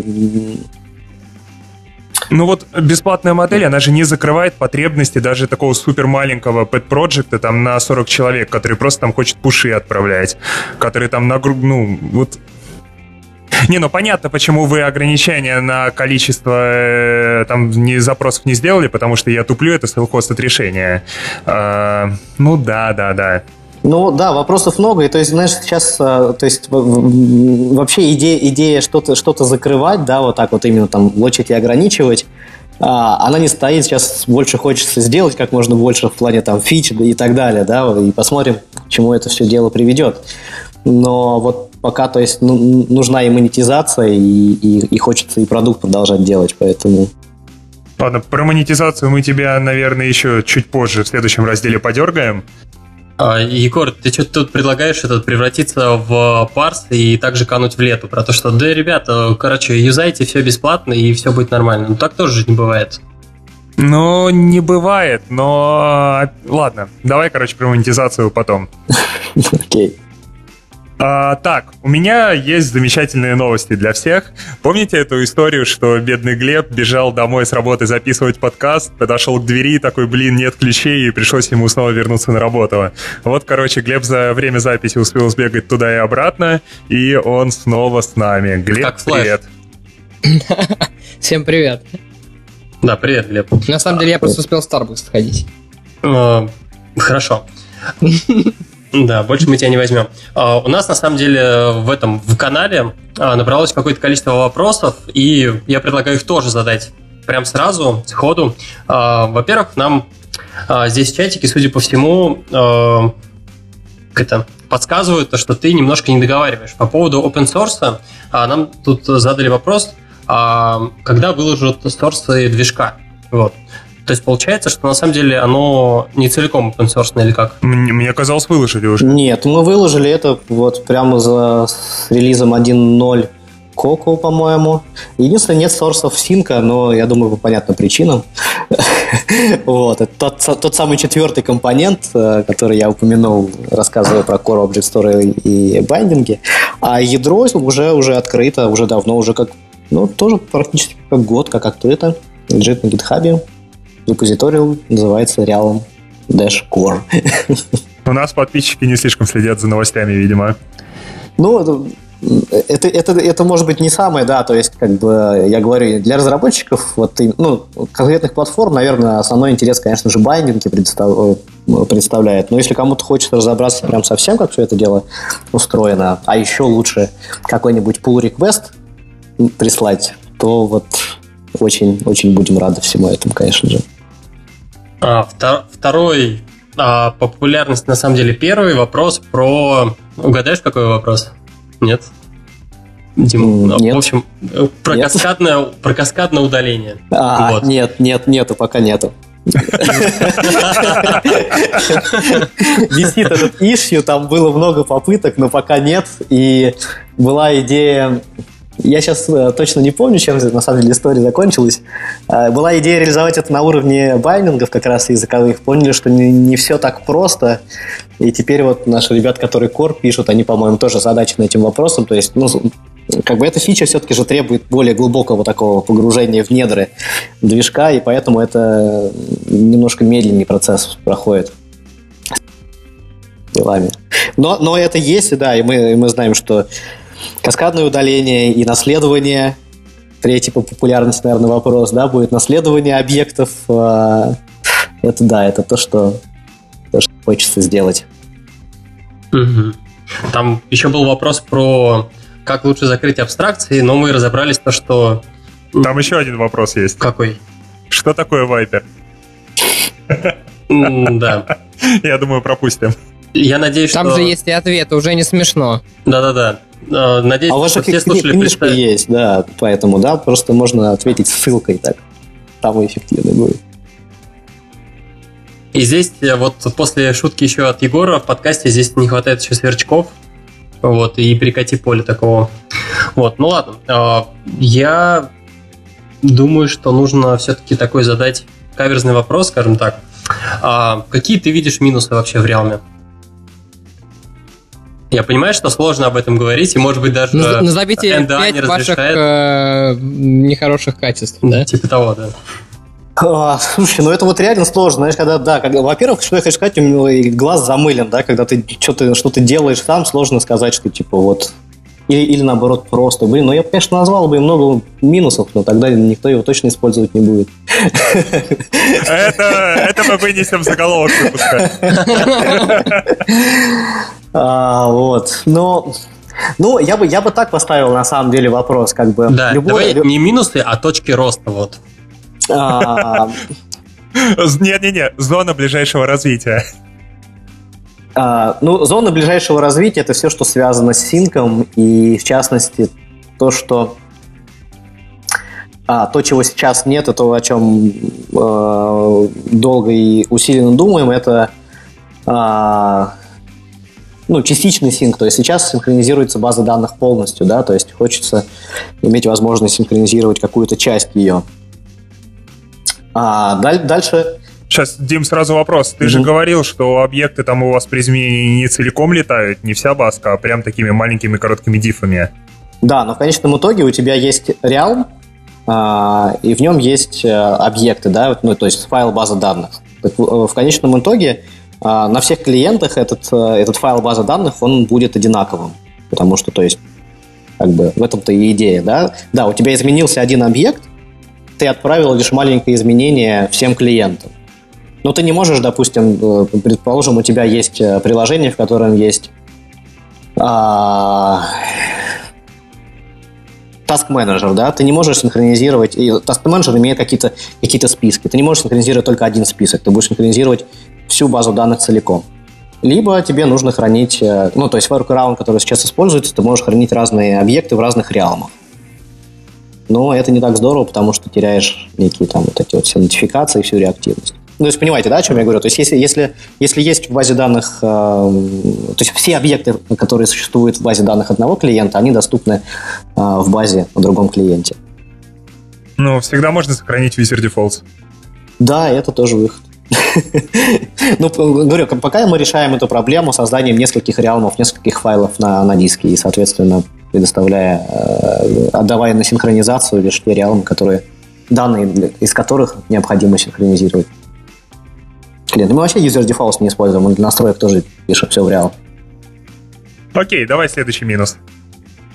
А, ну, опять же, смотрите, про минусы, э, э, про, про минусы сложно. Я бы, я бы так сформулировал вопрос. Да? Для любой задачи, наверное, есть какие-то свои инструменты. Какие-то инструменты подходят для одной задачи, не подходят для другой.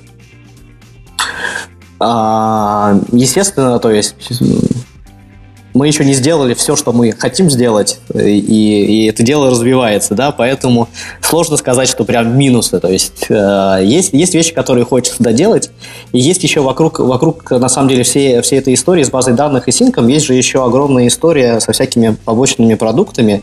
В частности, я вот очень э, активно принимаю участие в этом продукте называется Realm Browser. То есть это тулза, который позволяет тебе открывать Realm файлы, коннектиться к серверу, менять данные, смотреть за данными и так далее. Вот. Есть еще, там, в конце концов, админка сервера, да, которая тоже позволяет тебе создавать юзера, и в этой админке тоже есть Realm браузер, который уже написан на JavaScript и так далее. Вот. То есть, э, ну, то есть еще есть много чего доделать и, и, в, самой, и в самой базе, и, и в самой базе как локальной базе данных, так и в синке с теми фичами и еще вокруг этой истории во всех продуктах. Ну вот ты сказал хорошую правильную вещь, что для каждой задачи есть свой инструмент. И там вот эта замечательная история, что когда у тебя есть молоток, там ты везде видишь гвозди. Вот в каких случаях Realm точно не подходит? Для какого класса задач? Когда мне нужно использовать курдату, допустим? А, Слушай, какое-то технические именно ограничения, да, вот так сходу я тебе не приведу. То есть, наверное, даже, возможно, нет такой штуки, что вот, вот технически Realm здесь не справится или он не подойдет. Ну, э, например, если у тебя, конечно, все приложение построено на каскадном удалении, да, или на наследовании моделей друг от друга, ну вот да, здесь, к сожалению, прямо так в лоб не получится использовать, придется допиливать самому с помощью каких-то там а, там, своей логики, да, какой-то основной. То есть вот прям вот такого, что вот, вот, вот, вот это вот нельзя сделать на реалме, я вот так сходу, по крайней мере, да, не могу находить такой, такой пример. А, но есть же еще и другие особенности. То есть нужно понимать, что как бы есть же не только технические ограничения, есть, допустим, не знаю, есть команда, которая работала на Core Data, да, и на, перейти на какую-то новую технологию для хранения данных, возможно, не просто по ряду причин, да, во-первых, просто из-за экспертизы там команды или совместимости с предыдущей а, там версией или еще что-то. И здесь нужно понимать, что как бы нет какого-то а, прямого там импорта, экспорта или какой-то работы там Realm и Core Data или, или какой-то еще другой базы данных. Это нужно четко понимать. То если мы переходим, да, мы вот, а, вопросами миграции занимаемся самостоятельно.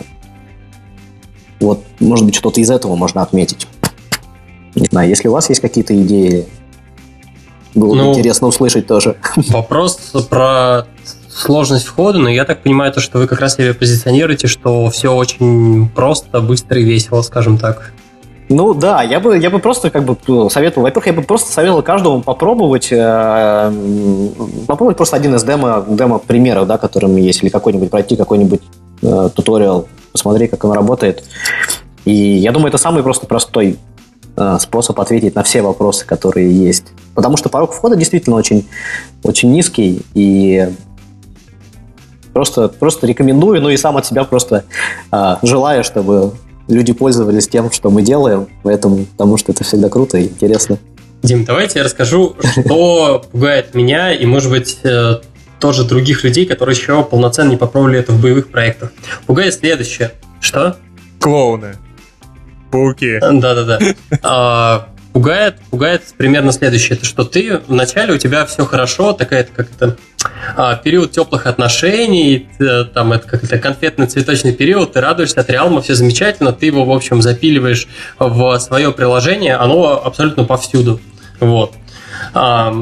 Сразу там во view контроллерах, в общем, от него никак не избавиться. Все как ты учил, Дим.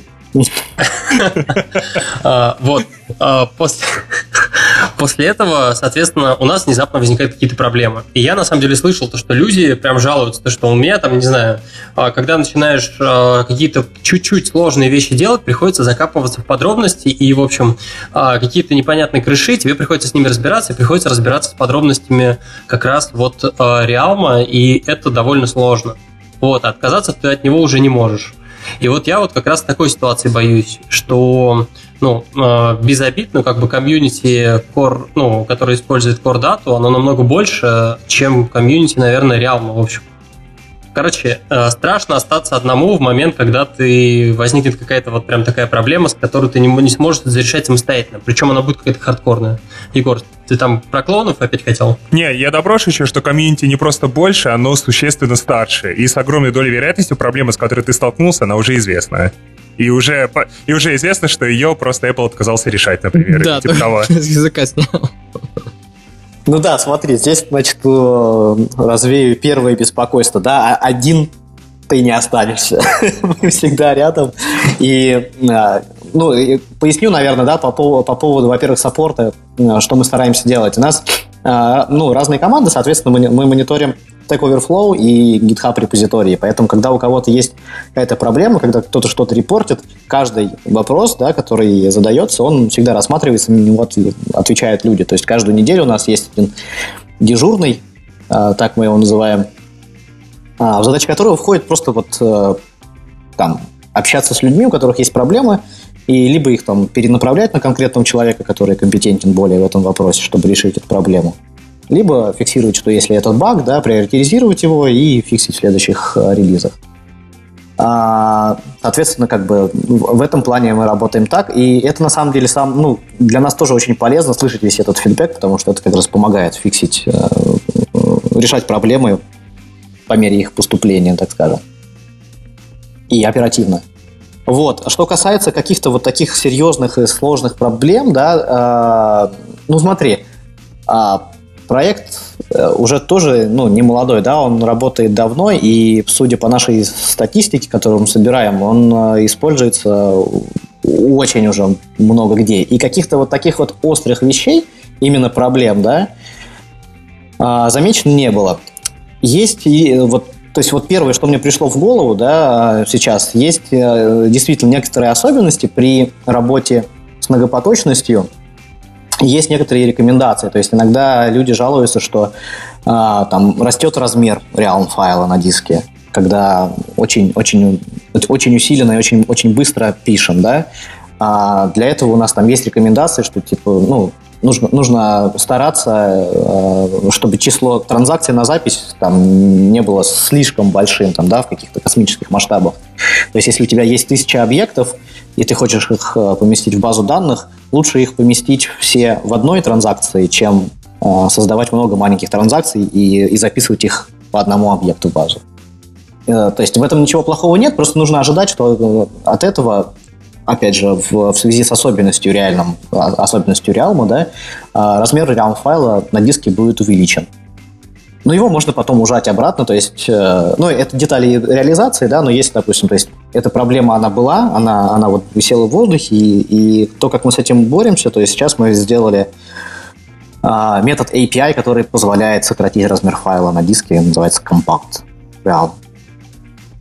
Собственно, ты его можешь вызывать периодически, и сейчас мы, если не помню, уже выпустили этот апдейт, когда этот метод вызывается каждый раз при старте автоматически, который просто, грубо говоря, сжимает историю транзакций в базе данных, делая ее компактнее.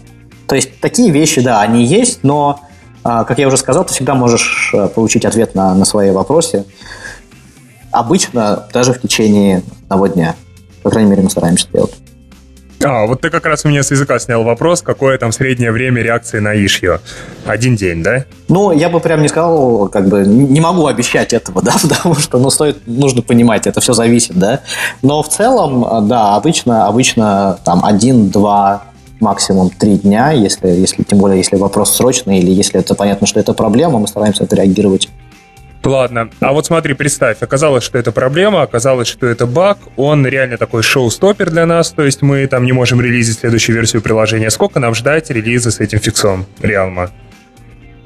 Слушай, ну здесь в целом э, сложно сказать, да, здесь нужно сначала э, пояснить, как, как быстро мы сможем идентифицировать этот баг, то есть, соответственно, если это реальный баг, круче всего, когда мы получаем какой-нибудь там reproduction кейс, мы можем сразу запустить и понять, ага, вот ты где. Нет, ну представь, что вы понимаете, что это, понимаете, как его пофиксить. И можете его пофиксить. Какой у вас релизный цикл? Слушай, нет жесткого регламента. То есть, когда там набирается, когда, ну, когда есть ощущение, что да, вот это вот, если это критическая бага, этот апдейт будет выпущен э, ровно после того, как он будет пофикшен. Ну смотри, она критическая только для меня. Слушай, если она, э, ну, в этом, в этом, в этом вопросе, то есть, как бы нужно понимать, э, вряд ли, вряд ли такой случай, ну, то есть, как бы, если какая-то бага критическая именно для тебя, то здесь может быть два сценария. А, либо можно найти workaround, либо это бага критичная, критичная для всех остальных пользователей. Соответственно, в первом случае мы находим workaround, во втором случае мы пускаем апдейт э, для всех. И опять же, так как это история open source, да, то есть э, когда кто-то работает над какой-то проблемой, он работает в отдельной ветке, и ты просто можешь взять и э, скачать последнюю, последнюю, там, допустим, версию. Я ждал сейчас другого, когда ты сказал про open source. Если это open source, у тебя проблема, взял, форкнул, поправил и используешь. Не, нет, так, так вообще делать нельзя. Вот так делать нельзя никогда, потому что делать надо взял, форкнул, поправил и сделал pull request. Вот так надо. Это правильно. Окей. Я, минус... хотел, да. я хотел узнать, э, ну да, про минус мы вроде закончили, хотел узнать про, про проценты. Я что-то такое видел, вот где-то видел прям вот эту вот э, диаграмму пирог про то, э, сколько процентов, не знаю, там, iOS-разработчиков, э, и может быть есть отдельная статистика по iOS, по Android, используют Реал в качестве вот такого вот хранилища. Ой, слушай, если Ну вот честно, ты говорил, ты знаешь какие-то большие числа. Ну, да, то есть у нас есть статистика, я в нее, правда, давно не заглядывал, но а, у нас есть статистика по Вообще мы собираем статистику, когда люди, собир... ну, когда люди билдят какой-то проект да, в Xcode, то есть э, и мы отправляем запрос э, на наш сервер. Это, это, эта фича в продакшене, она, конечно, от, отключается просто на уровне при, при процессинга. Ну, то есть, что это дает? Это дает э, нам число э, запусков приложений, там, да, число, число разработчиков э, и число приложений, которые, которые они делают. Слушайте, я сейчас опять не помню, но эта цифра, она варьируется в порядка 5 миллионов инсталлов, запусков приложений, э, если не ошибаюсь, в месяц. Разных приложений или просто? Егор, хороший вопрос. Не готов прямо сейчас ответить. Я вот сейчас э, судорожно дернулся найти нашу статистику, но понимаю, что я не помню, где она сейчас лежит. А, Ладно, слушайте, так или иначе, в общем, статистику найдем, ссылку найдем. В общем, если она есть, обязательно приложим к выпуску. А, все порадуются или наоборот, а, соответственно, в описании к выпуску. Может быть, дальше ну, пойдем? А, смотри, следующая тема, которую мы с тобой хотели обсудить, это Realm как компания. А, вот вообще, э, вот у нас, по-моему, два выпуска назад мы э, общались с продуктологом и обсуждали разные типы продуктов. Там B2B, B2C, бла-бла-бла. Э, каждый, на каждом из продуктов можно зарабатывать по-разному. Где-то э, там это прямой заработок, где-то это заработок через э, наращивание аудитории и все такое. Вот в чем специфика заработка у компаний, которые производят инструменты для разработчиков? В чем специфика их работы вообще? А, ну, во-первых, это весело. А, потому вот, что... вот это я догадывался, да. Потому что, когда ты сам разработчик и делаешь продукты для разработчиков, ты, как минимум, это, это, это весело, и это, наверное, а, Возможно, это даже легче, чем делать продукты для там, вот каких-то конкретных пользователей, потому что ты со своим пользователем разговариваешь на одном языке. И вот это всегда приятно, то есть, когда ты там вот после, после конференции, да, к тебе подходят люди, говорят, ой, слушай, а я пользовался, там, и, и вот это, допустим, отстой. И он говорит, почему это отстой, он аргументирует это, и ты думаешь, блин, слушай, чувак, ну да, мы как бы, мы, мы работаем, мы еще пока не доделали, там, да, допустим или да, у нас есть проблемы, или ой, я это первый раз слышу там, да? Насколько я понимаю, это все про каскадное удаление, да? А, ну, каскадное удаление хотят, да, сильно. А, есть много вещей, да. Вот, и, ну, ну, вот это прикольно. И плюс, да, опять вот я затронул тему, да, вот те же самые конференции, это на самом деле одна из наших стратегий, как как получать фидбэк, как внедрять продукт в массы, как, как рассказывать о себе и как э, чувствовать ту самую отдачу, да, ради чего все мы это делаем. А вы как-то меряете вообще эффективность конференции, эффективность вообще тех пиара? А, слушай, ну, я бы не сказал, что у нас прям есть какая-то такая четкая модель. Конечно, ну, сейчас компания растет, да, и, и уже там появляются там люди, которые отвечают там, за конференции, да, вот э, Потом есть люди, которые отвечают за маркетинг, есть люди, которые там собирают аналитику. То есть это уже становится такой, да, компания растет, иными словами. Но в первом приближении, понимаешь, это все равно все чувствуется. То есть просто есть канал в Slack, который называется Speakers, и после каждой конференции а, просто каждый старается выложить там а, а ну, какой-то субъективный взгляд, да, как, как это, как все прошло, возможно, какой-то фидбэк, от, э, если кто-то присылает какой-то фидбэк. Ну, то есть это как-то вот так вот все, все равно ощущается, знаешь, на уровне, на уровне просто истории, на уровне разговоров между собой. Кто-то люди там после конференции пишут потом, да, о каких-то вещах. Там. Ну, как бы эффект, естественно, есть. И он есть и в одну, и в другую сторону, да, как мы доносим до людей наш продукт, так и люди доносят до нас свое мнение о нашем продукте. А, ну вот смотри, возвращаясь к теме монетизации, мне всегда казалось, что вот ребята, которые производят похожие на ваш продукт, они в основном монетизируются через оказание услуг консультации, через консалтинг вообще какой-то. Почему у вас вот не такая модель, или может у вас такая, но это неизвестно? А ты с какими компаниями сравниваешь? А, да вот я сейчас думаю, там... А, как вот называется, которая база данных недавно прогорела? Не та, ты не про парс какой-нибудь? Не-не-не, не мобильная. Вот на языке крутится, я в канал еще выкладывал их историю, где они там рассматривали факторы своего успеха, ну, не успеха, а наоборот, факторы, почему у них все не получилось.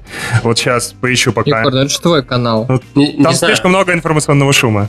А, да, поэтому я его удалил. А, так вот, а, Я бы сравнивал, наверное, с JetBrains, нет, как-нибудь. Но, правда, у JetBrains у них много продуктов, которые они непосредственно могут продавать. Не, ну можно, да, давай, окей, давайте, да, сравним с JetBrains, э, который действительно вот через в основном консалтинг, через проведение всяких э, воркшопов монетизируется и вот это все. Ничего себе, мне казалось, основная прибыль непосредственно с э, продажи IDE-шек. Тем более они модель монетизации поменяли там с э, э, как единоразовой покупки на подписку, и как раз это нужно для того, чтобы нон-стоп получать профит. Ну, кстати, да, но консалтинг у них тоже очень сильно развит. Я просто не слышал про это. Оно есть. Ну ладно. А, ну, слушай, сложно сравнивать а, Realm и JetBrains, потому что сколько народу работает в JetBrains, вы знаете? Ну, хотя бы порядок. Вообще не так много, насколько я помню. Я не знаю, от балды скажу 300. Ну, ну, могу ошибаться. Чувак, ты и рискуешь прям потом. Да, я просто, я, я, я просто даже не знаю, но мне почему-то кажется, что это, что это большая достаточно компания, и нужно понимать, что Realm это, это, это стартап в первую очередь, да, это это два офиса, один вот в Копенгагене, второй в Сан-Франциско, еще пару человек, э, ну не пару, конечно, да, но там разбросанных, там у нас есть э, Кацуми в Японии, Тим, который вернулся обратно в Австралию, пару человек работают из Европы, а, то есть это, это, это стартап, в первую очередь. Это, то есть мы... А ну, сколько у вас примерно человек, ну так, на эту скидку? Слушай, человек э, сейчас, э, конечно, за последний год, за последние два года выросли, наверное, человек с 40 до, может быть, 70, а, где-то так. Надеюсь, я тоже сейчас правильно говорю эти цифры. Ну вот, хотя бы порядок, да? Вот. И, наверное, ну, 80% почти от этого это разработчики. Люди. Ну, то есть ты хочешь сказать, что какие-нибудь условные JetBrains, в которых э, как бы много разработчиков, они, значит, могут э, консалтингом заниматься, ну, потому что ну есть нет, ресурсы. еще, ну как бы нет, здесь нужно просто, я здесь хотел просто поставить, ну как бы а, а, а, дать понять, что как бы Realm это все-таки же это не компания, это стартап, мы еще в начале пути и ищем направление. Почему не консалтинг? Ну, это технологическая компания, да, мы, в первую очередь мы строим технологию и пытаемся э, найти клиентов на эту технологию, ну, это даже уже не совсем технология, это уже какой-то степени продукт. А, и, собственно, у нас в целом э, тот самый консалтинг, да, или, или поддержка, она тоже есть в платных, э, у платных клиентов также, да, то есть она как бы, ну, приоритетная поддержка. У нас, э, то есть мы даже с ними общаемся в Slack и можем отвечать и разговаривать с ними в, реальном времени. А, но в то же время для остальных пользователей поддержка тоже есть. Ну, в общем, как бы, да, сейчас мы занимаемся продуктом, мы пытаемся продавать его. Угу. А, а, то есть, по, по сути, ну, а известно или неизвестно там, как компания вышла на самоокупаемость, не вышла, вот это все, или вообще, ну, как бы, на самом деле, может быть, настолько принципиально? Ну, да, ну нет, мере, пока, для... пока об окупаемости, то есть продажи только начались, и, ну, то есть об, об окупаемости э, а просто мне интересно, как она сформировалась. То есть, на самом деле, платформе не так много времени, а кажется, то, что компания Realm сама по себе, ну, я довольно давно о ней знаю, то есть, а люди тратили довольно много времени, и до этого, вот, получается, только год назад появился такой вот, условно, вектор, как можно вообще с этого получать деньги. То есть, до этого, по сути, как-то даже и более-менее представляли, а за счет чего можно это все монетизировать, всю историю. Ну да, компания появилась в 2011 году, то есть э, и, и, развивалось все примерно так. Это, то есть э, бывший выход, выходцы из Nokia, э, Александр и Бьярне, э, э, именно они основали компанию, то есть они, это была их идея, они с ней э, прошли Y Combinator, после этого э, было получено 29 миллионов долларов инвестиций, и на это строилось вот то, что строится до сих пор. С идеей именно платформы, да? А, но идея, конечно, трансформировалась, да, между базой данных и платформой, но платформа, то есть она, она и задумывалась, то есть, может быть, не, не в том виде, как она сейчас есть, естественно, да, потому что прошло сколько, там, 6 лет, да, но идея была, да, идея была синхронизации данных между устройствами, ну и база данных как, как основной продукт, который решает эту проблему. А то, да, такая забавная история, что там вы выиграли конкурс стартапов, дали денег на облачную платформу синхронизации, через три года ребятам принесли велосипед, да? Нет, естественно, это все согласовано было, да. Окей.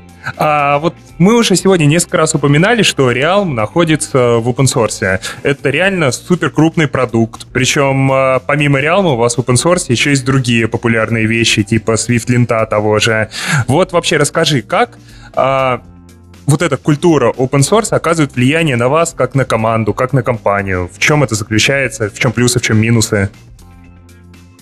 Слушай, ну вообще в целом, знаешь, вот а, я бы так шуточно охарактеризовал эту штуку, что ты работаешь в open source проекте, только тебе за это еще платят деньги. А, но э, это, это, это здорово, это весело. Э, с той точки зрения, а, опять же, повторюсь, да, когда ты делаешь именно продукт для девелоперов, я думаю, вот Егору тоже это знакомо, да, вот э, по, по тем вещам с вайпером связанным, особенно, которым ты занимался. То есть это, это, это реально приятно а, в том смысле, что ты получаешь а, правильный фидбэк. То есть я не говорю, что плохой или хороший, но хотя бы ну, правильный, да, то, что ты общаешься с э, подобными тебе людьми, а, в профессиональном плане, я имею в виду, и ты пытаешься помочь им решить те же самые проблемы, которые, собственно, у тебя есть, да, там, в своих проектах, которыми вот я вот, в частности, да, тоже занимаюсь помимо, помимо Реалма еще и своей деятельности. Но, а вот, допустим, тот же SwiftLint, вы его также в рабочее время развиваете, или это просто такой домашний фановый проект кого-то? А, ну, вообще, он его начал делать JP, и он его, собственно, в основном и мейнтейнит. А, да, я бы сказал, и в рабочее, и в свободное. Вообще сложно, э, когда работаешь а, наверное, в любом стартапе, да, сложно отличить свободное время от рабочего времени. Поэтому ты просто как бы делаешь все, когда когда угодно, да. Не, но я скорее имел в виду, является ли это таким направлением развития компании, что мы еще помимо Realm пилим разные тузы для разработчиков, чтобы там повысить интерес, повысить лояльность. А, слушай, ну не, основным я бы это не назвал. Я бы это назвал таким каким-то фаном, да, который в целом, да, наверное, помогает, да, и еще получить некую какое-то одобрение со стороны комьюнити, потому что, ну, SwiftLink классная штука, мы ее используем мы сами, во-первых, почти везде, и как бы я думаю, я думаю, ну, то есть это, это, не, это, это не то, ради чего мы там организуем совещание, да, там и говорим, так, ребята, чтобы нам такое еще бы сейчас запустить. Нет, такие вещи, они как-то рождаются. Какие-то вещи выходят, то есть у нас еще большое количество всяких демо-проектов. Потому, почему? Потому что интересно ну, когда ты работаешь над чем-то, да, глаз замыливается, ты не, уже не понимаешь, это API, но его удобно вообще с ним работать или нет. Поэтому очень многие штуки мы строим, сначала начинаем писать какое-то приложение, да, и потом уже под него так э, там, обкатывая вот именно API на уровне там, идей, как мы будем с этим работать дальше, а, вносим и коррективы в SDK. Поэтому у нас очень много демо-приложений. В частности, вот там есть тот же самый, вот всем, всем рекомендую посмотреть, если кто-то хочет познакомиться и с Realm, и с платформой. А, приложение называется Realm Tasks. А, Ты его на MBLT показывал, нет? А, я его показывал на MBLT. Слушай, я не помню, возможно. Нет, нет, это я сам писал, это маленький Tasks был. А есть э, ну, настоящий красивый Realm Task, который а, нас вдохновил. Э, помните, был а, да, у нас сейчас есть Clear, э, менеджер от э, Real Mac. Э, такой вот разноцветные полосочки, такой в виде радуги. Вот, а. собственно, да-да-да, вот мы так, мы так вдохновились этой идеей, что ну, спросив у них одобрение, естественно, по этому поводу решили вот сделать тоже похожий визуально, как минимум, клиент для задачи. А, хотел поговорить вообще о некоторых таких аспектах open source. Просто а, часто Э, когда компания берет и выкладывает какое-то свое решение вот, а, в open source, там, скажем так, есть некая специфика. То есть, когда у тебя, условно говоря, есть инди-разработчик, он предлагает какую-то библиотеку, то, как он работает, и то, как работает компания, э, часто это отличается. Вот когда компания предлагает вот это вот решение, часто там ишью просто какие-то, просто бесконечный набор хотелок, э, все чего-то хотят, и мало кто что делает, потому что, ну, компания, делайте, в общем, сами, мы будем только набрасывать хотелки. Вот, это с одной стороны. А если что-то делают, делают обычно бесполезно. Я вот не буду перечислять компании, которые вот так делают, но, в общем, я слышал о том, что вот, короче, есть несколько таких примеров, когда э, компания, с одной стороны, она видит вот эти там и pull request и так далее, но она их не особо принимает, потому что часто там просто полный бред. Вот. И в некотором смысле компания разочаровывается в таком вот open source. То есть, с одной стороны, вы почитать можете, это как бы получается режим такой read-only в некотором смысле. То есть, а, с одной стороны, ты вроде читаешь, вроде как и, может быть, где-то вдохновляешься, но pull реквесты в большей частью абсолютно бесполезно. Вот так. А, Слушай, замечал, может быть, какую-то такую тенденцию у вас? Э, нет, я такую тенденцию не замечал. Я, я бы сказал, что тенденция на самом деле немножко по-другому выглядит. Очень мало pull реквестов хотелось бы больше. И э, вот, э, допустим, вот пример по поводу вот того же браузера, да, которым я занимаюсь, а, в частности. Ну, как бы я не отклонил ни одного pull реквеста. Да, иногда бывают замечания, допустим, да, что там, ну, ну как, как, как везде просто, то есть есть же процесс ревью, да, и смотришь, что работает.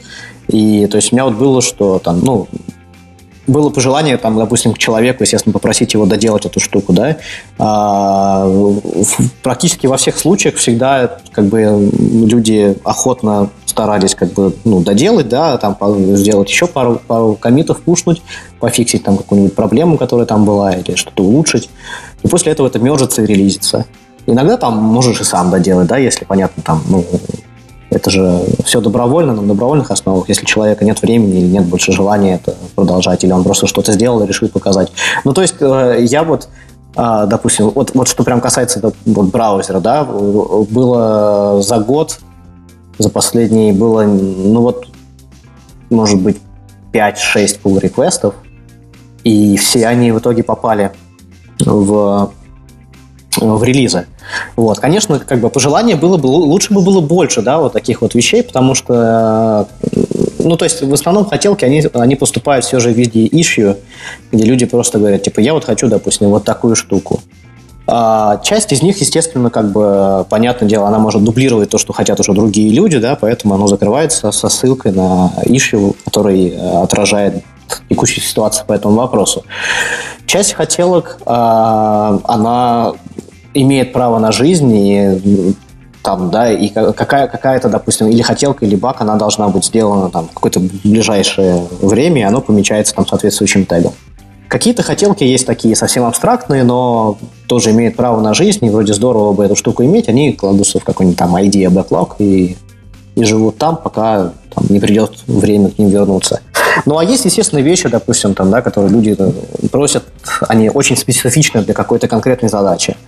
Но с этим, с этим, да, с этим приходится э, либо отказывать, либо предлагать какое-то решение, которое там, ну, другое решение, да, для этой проблемы человека, потому что, естественно, как бы решать какие-то частные случаи для, э, для подобного проекта, ну, ну это просто невозможно по разным причинам. Вот. Э, Дим, у меня к тебе вопрос. Э, скажи, почему Realm, Realm World Tour не приехал в Россию? Какая пятая, шестая там? Да, уже все. А, ну да, да, вот, к сожалению, все-таки же с... Э, нет, ну не то, что... Как бы, смотрите, есть, есть несколько а, особенностей. Ну, не особенностей, проблем. То есть, когда, когда кто-то кто-то зовет, да, мы приезжаем, но есть э, несколько моментов. Во-первых, вот вопрос с этими визами и так далее. А, у меня, как у счастливого обладателя российского паспорта, нет такой проблемы, поэтому я все же стараюсь приезжать, когда там какие-то мероприятия, когда куда-то зовут, и я всегда рад. А, вот. Таких, как я, обладателей российских паспортов, у нас в компании э, всего два. А, вот. Ну, опять же, тут как бы, ну, не все любят ездить, да, на конференции и так далее, поэтому часть, часть э, мероприятий отсекается вот по этому признаку. В общем, в общем, знаешь, такая обидочка осталась. Да. А где они и... были вообще? Что? в каких странах мы были? А, везде, кроме России, практически. Да ладно, везде. Слушай, ну тут э, нет, на самом деле мы были везде, где, где есть э, там разработчики, да, то есть, э, конечно же, как, как для всех, основной упор это Штаты, и там стараемся посещать больше конференций, и там есть офисы, там есть разработчики. Хотя все-таки же основная часть разработчиков все-таки же здесь в Копенгагене заточена. А по Европе ну, по Европе, да, наверное, большая часть выступлений было по Европе, опять же, в меру, в меру того, что конференций гораздо больше, да, а метапов гораздо больше и в разных странах, и там в каждую страну ты можешь прилететь в течение часа, да, или приехать на поезде. То есть с логистикой очень просто, опять же, не виз, ничего не нужно. И народу здесь просто больше. Потом были некоторые ивенты в Японии, опять же, вот в основном потому, что Кацуми у нас там живет, и ездил Мариус, э, летал туда тоже на пару недель. Они там делали выступление. То есть им хватило всего двух человек, чтобы организовать? А, мы не организуем в основном именно конкретные мероприятия. Исключением является, пожалуй, э, офис Сан-Франциско, где там часто проводятся именно вот мероприятия прямо в офисе, да, но они тоже не всегда посвящены прям совсем реалму, реалму, да, там. И вообще нет у нас такой штуки, то есть можно, можно поехать на конференцию, не рассказывая про реалм, и как бы это тоже в порядке вещей для, для компании. Вот. А так обычно мы, мы участвуем в каких-то мероприятиях, да, которые, в которые либо приглашают, либо которые хочется очень кому-то посетить. Угу. Окей, ну то есть когда-нибудь, может быть, Real World Tour именно под таким брендом к нам и заглянет, да? Ну вот, э, я говорю, сейчас, сейчас э, будет новая волна, но опять я не уверен, просто я сейчас вот э, немножко отдохнуть хочу поехать, поэтому не до конференции прямо в ближайшее время. Э, ну а так, да, я вот постараюсь, либо я, либо кто-то еще постараемся приехать, может быть, осенью. В общем, ладно, дорогие слушатели, если вы прям очень сильно хотите Real World Tour в России, пишите письма Путину, чтобы визовый режим упростили. Не-не-не, пишите нам. Если, если мы будем знать, что большая потребность, нам будет гораздо больше хотеться ездить везде. нам всегда хочется, просто, ну, не знаю, как-то так получается. Но стараемся. Ладно, Дим, Спасибо тебе огромное, что заглянул к нам в подкаст. Было очень интересно пообщаться с тем, кто пишет Реалм, задать ему все эти самые волнующие вопросы. Ты много э, много-много-много заблуждений убил, и мне стало, по крайней мере, в своем следующем проекте, возможно, я попробую Реалм. Слушай, Егор, а у вас сейчас разве не Реалм? Где? Ну, я не знаю, ну, где ты работаешь? А, в Авито нет. А, у нас на user, на user defaults, конечно. А, ну тогда нормально все. Хорошо, ну... Ну, это единственная альтернатива, против которой, да, я тоже не могу поспорить, потому что вот гениальный user defaults наверное, пока человечество не изобрело ничего. Поэтому, да, вот это наш основной конкурент, но не знаем, как с этим бороться. Единственное преимущество, да, которое у нас есть, мы еще на андроиде работаем. О, слушай, хорошо, ну, Мы кросс-платформенные, да. Ну, а там шарит преференсы с, своей стороны, так что... Но не кроссплатформенная. Да-да. Ладно, Стас, можно задать тебе вопрос? А, давайте, ребят, в этот раз мы не будем... Нет, Стас, Стас, ну пожалуйста. Ну ладно, давай. Ну давай. Чего тебе сейчас хочется больше, чем а, быстренько написать в чат айосников туту и такой, ребят, завтра переходим на Реал? А, больше этого, дорогие слушатели, я хотел бы, чтобы вы а, слушали наш подкаст, подписывались, рассказывали своим друзьям, ставили 5 звезд. А, тут вот часть э, за Глеба скажет Егор. А, еще, да, мы хотим, чтобы вы подписывались на наш чат, писали там свои истории, свои вопросы к нам, участвовали в конкурсе, организованном при помощи Димы, про самые лучшие самые худшие ваши истории работы с Реалмом. А, напоминаю, что за это мы дадим промокод на бесплатный пейст.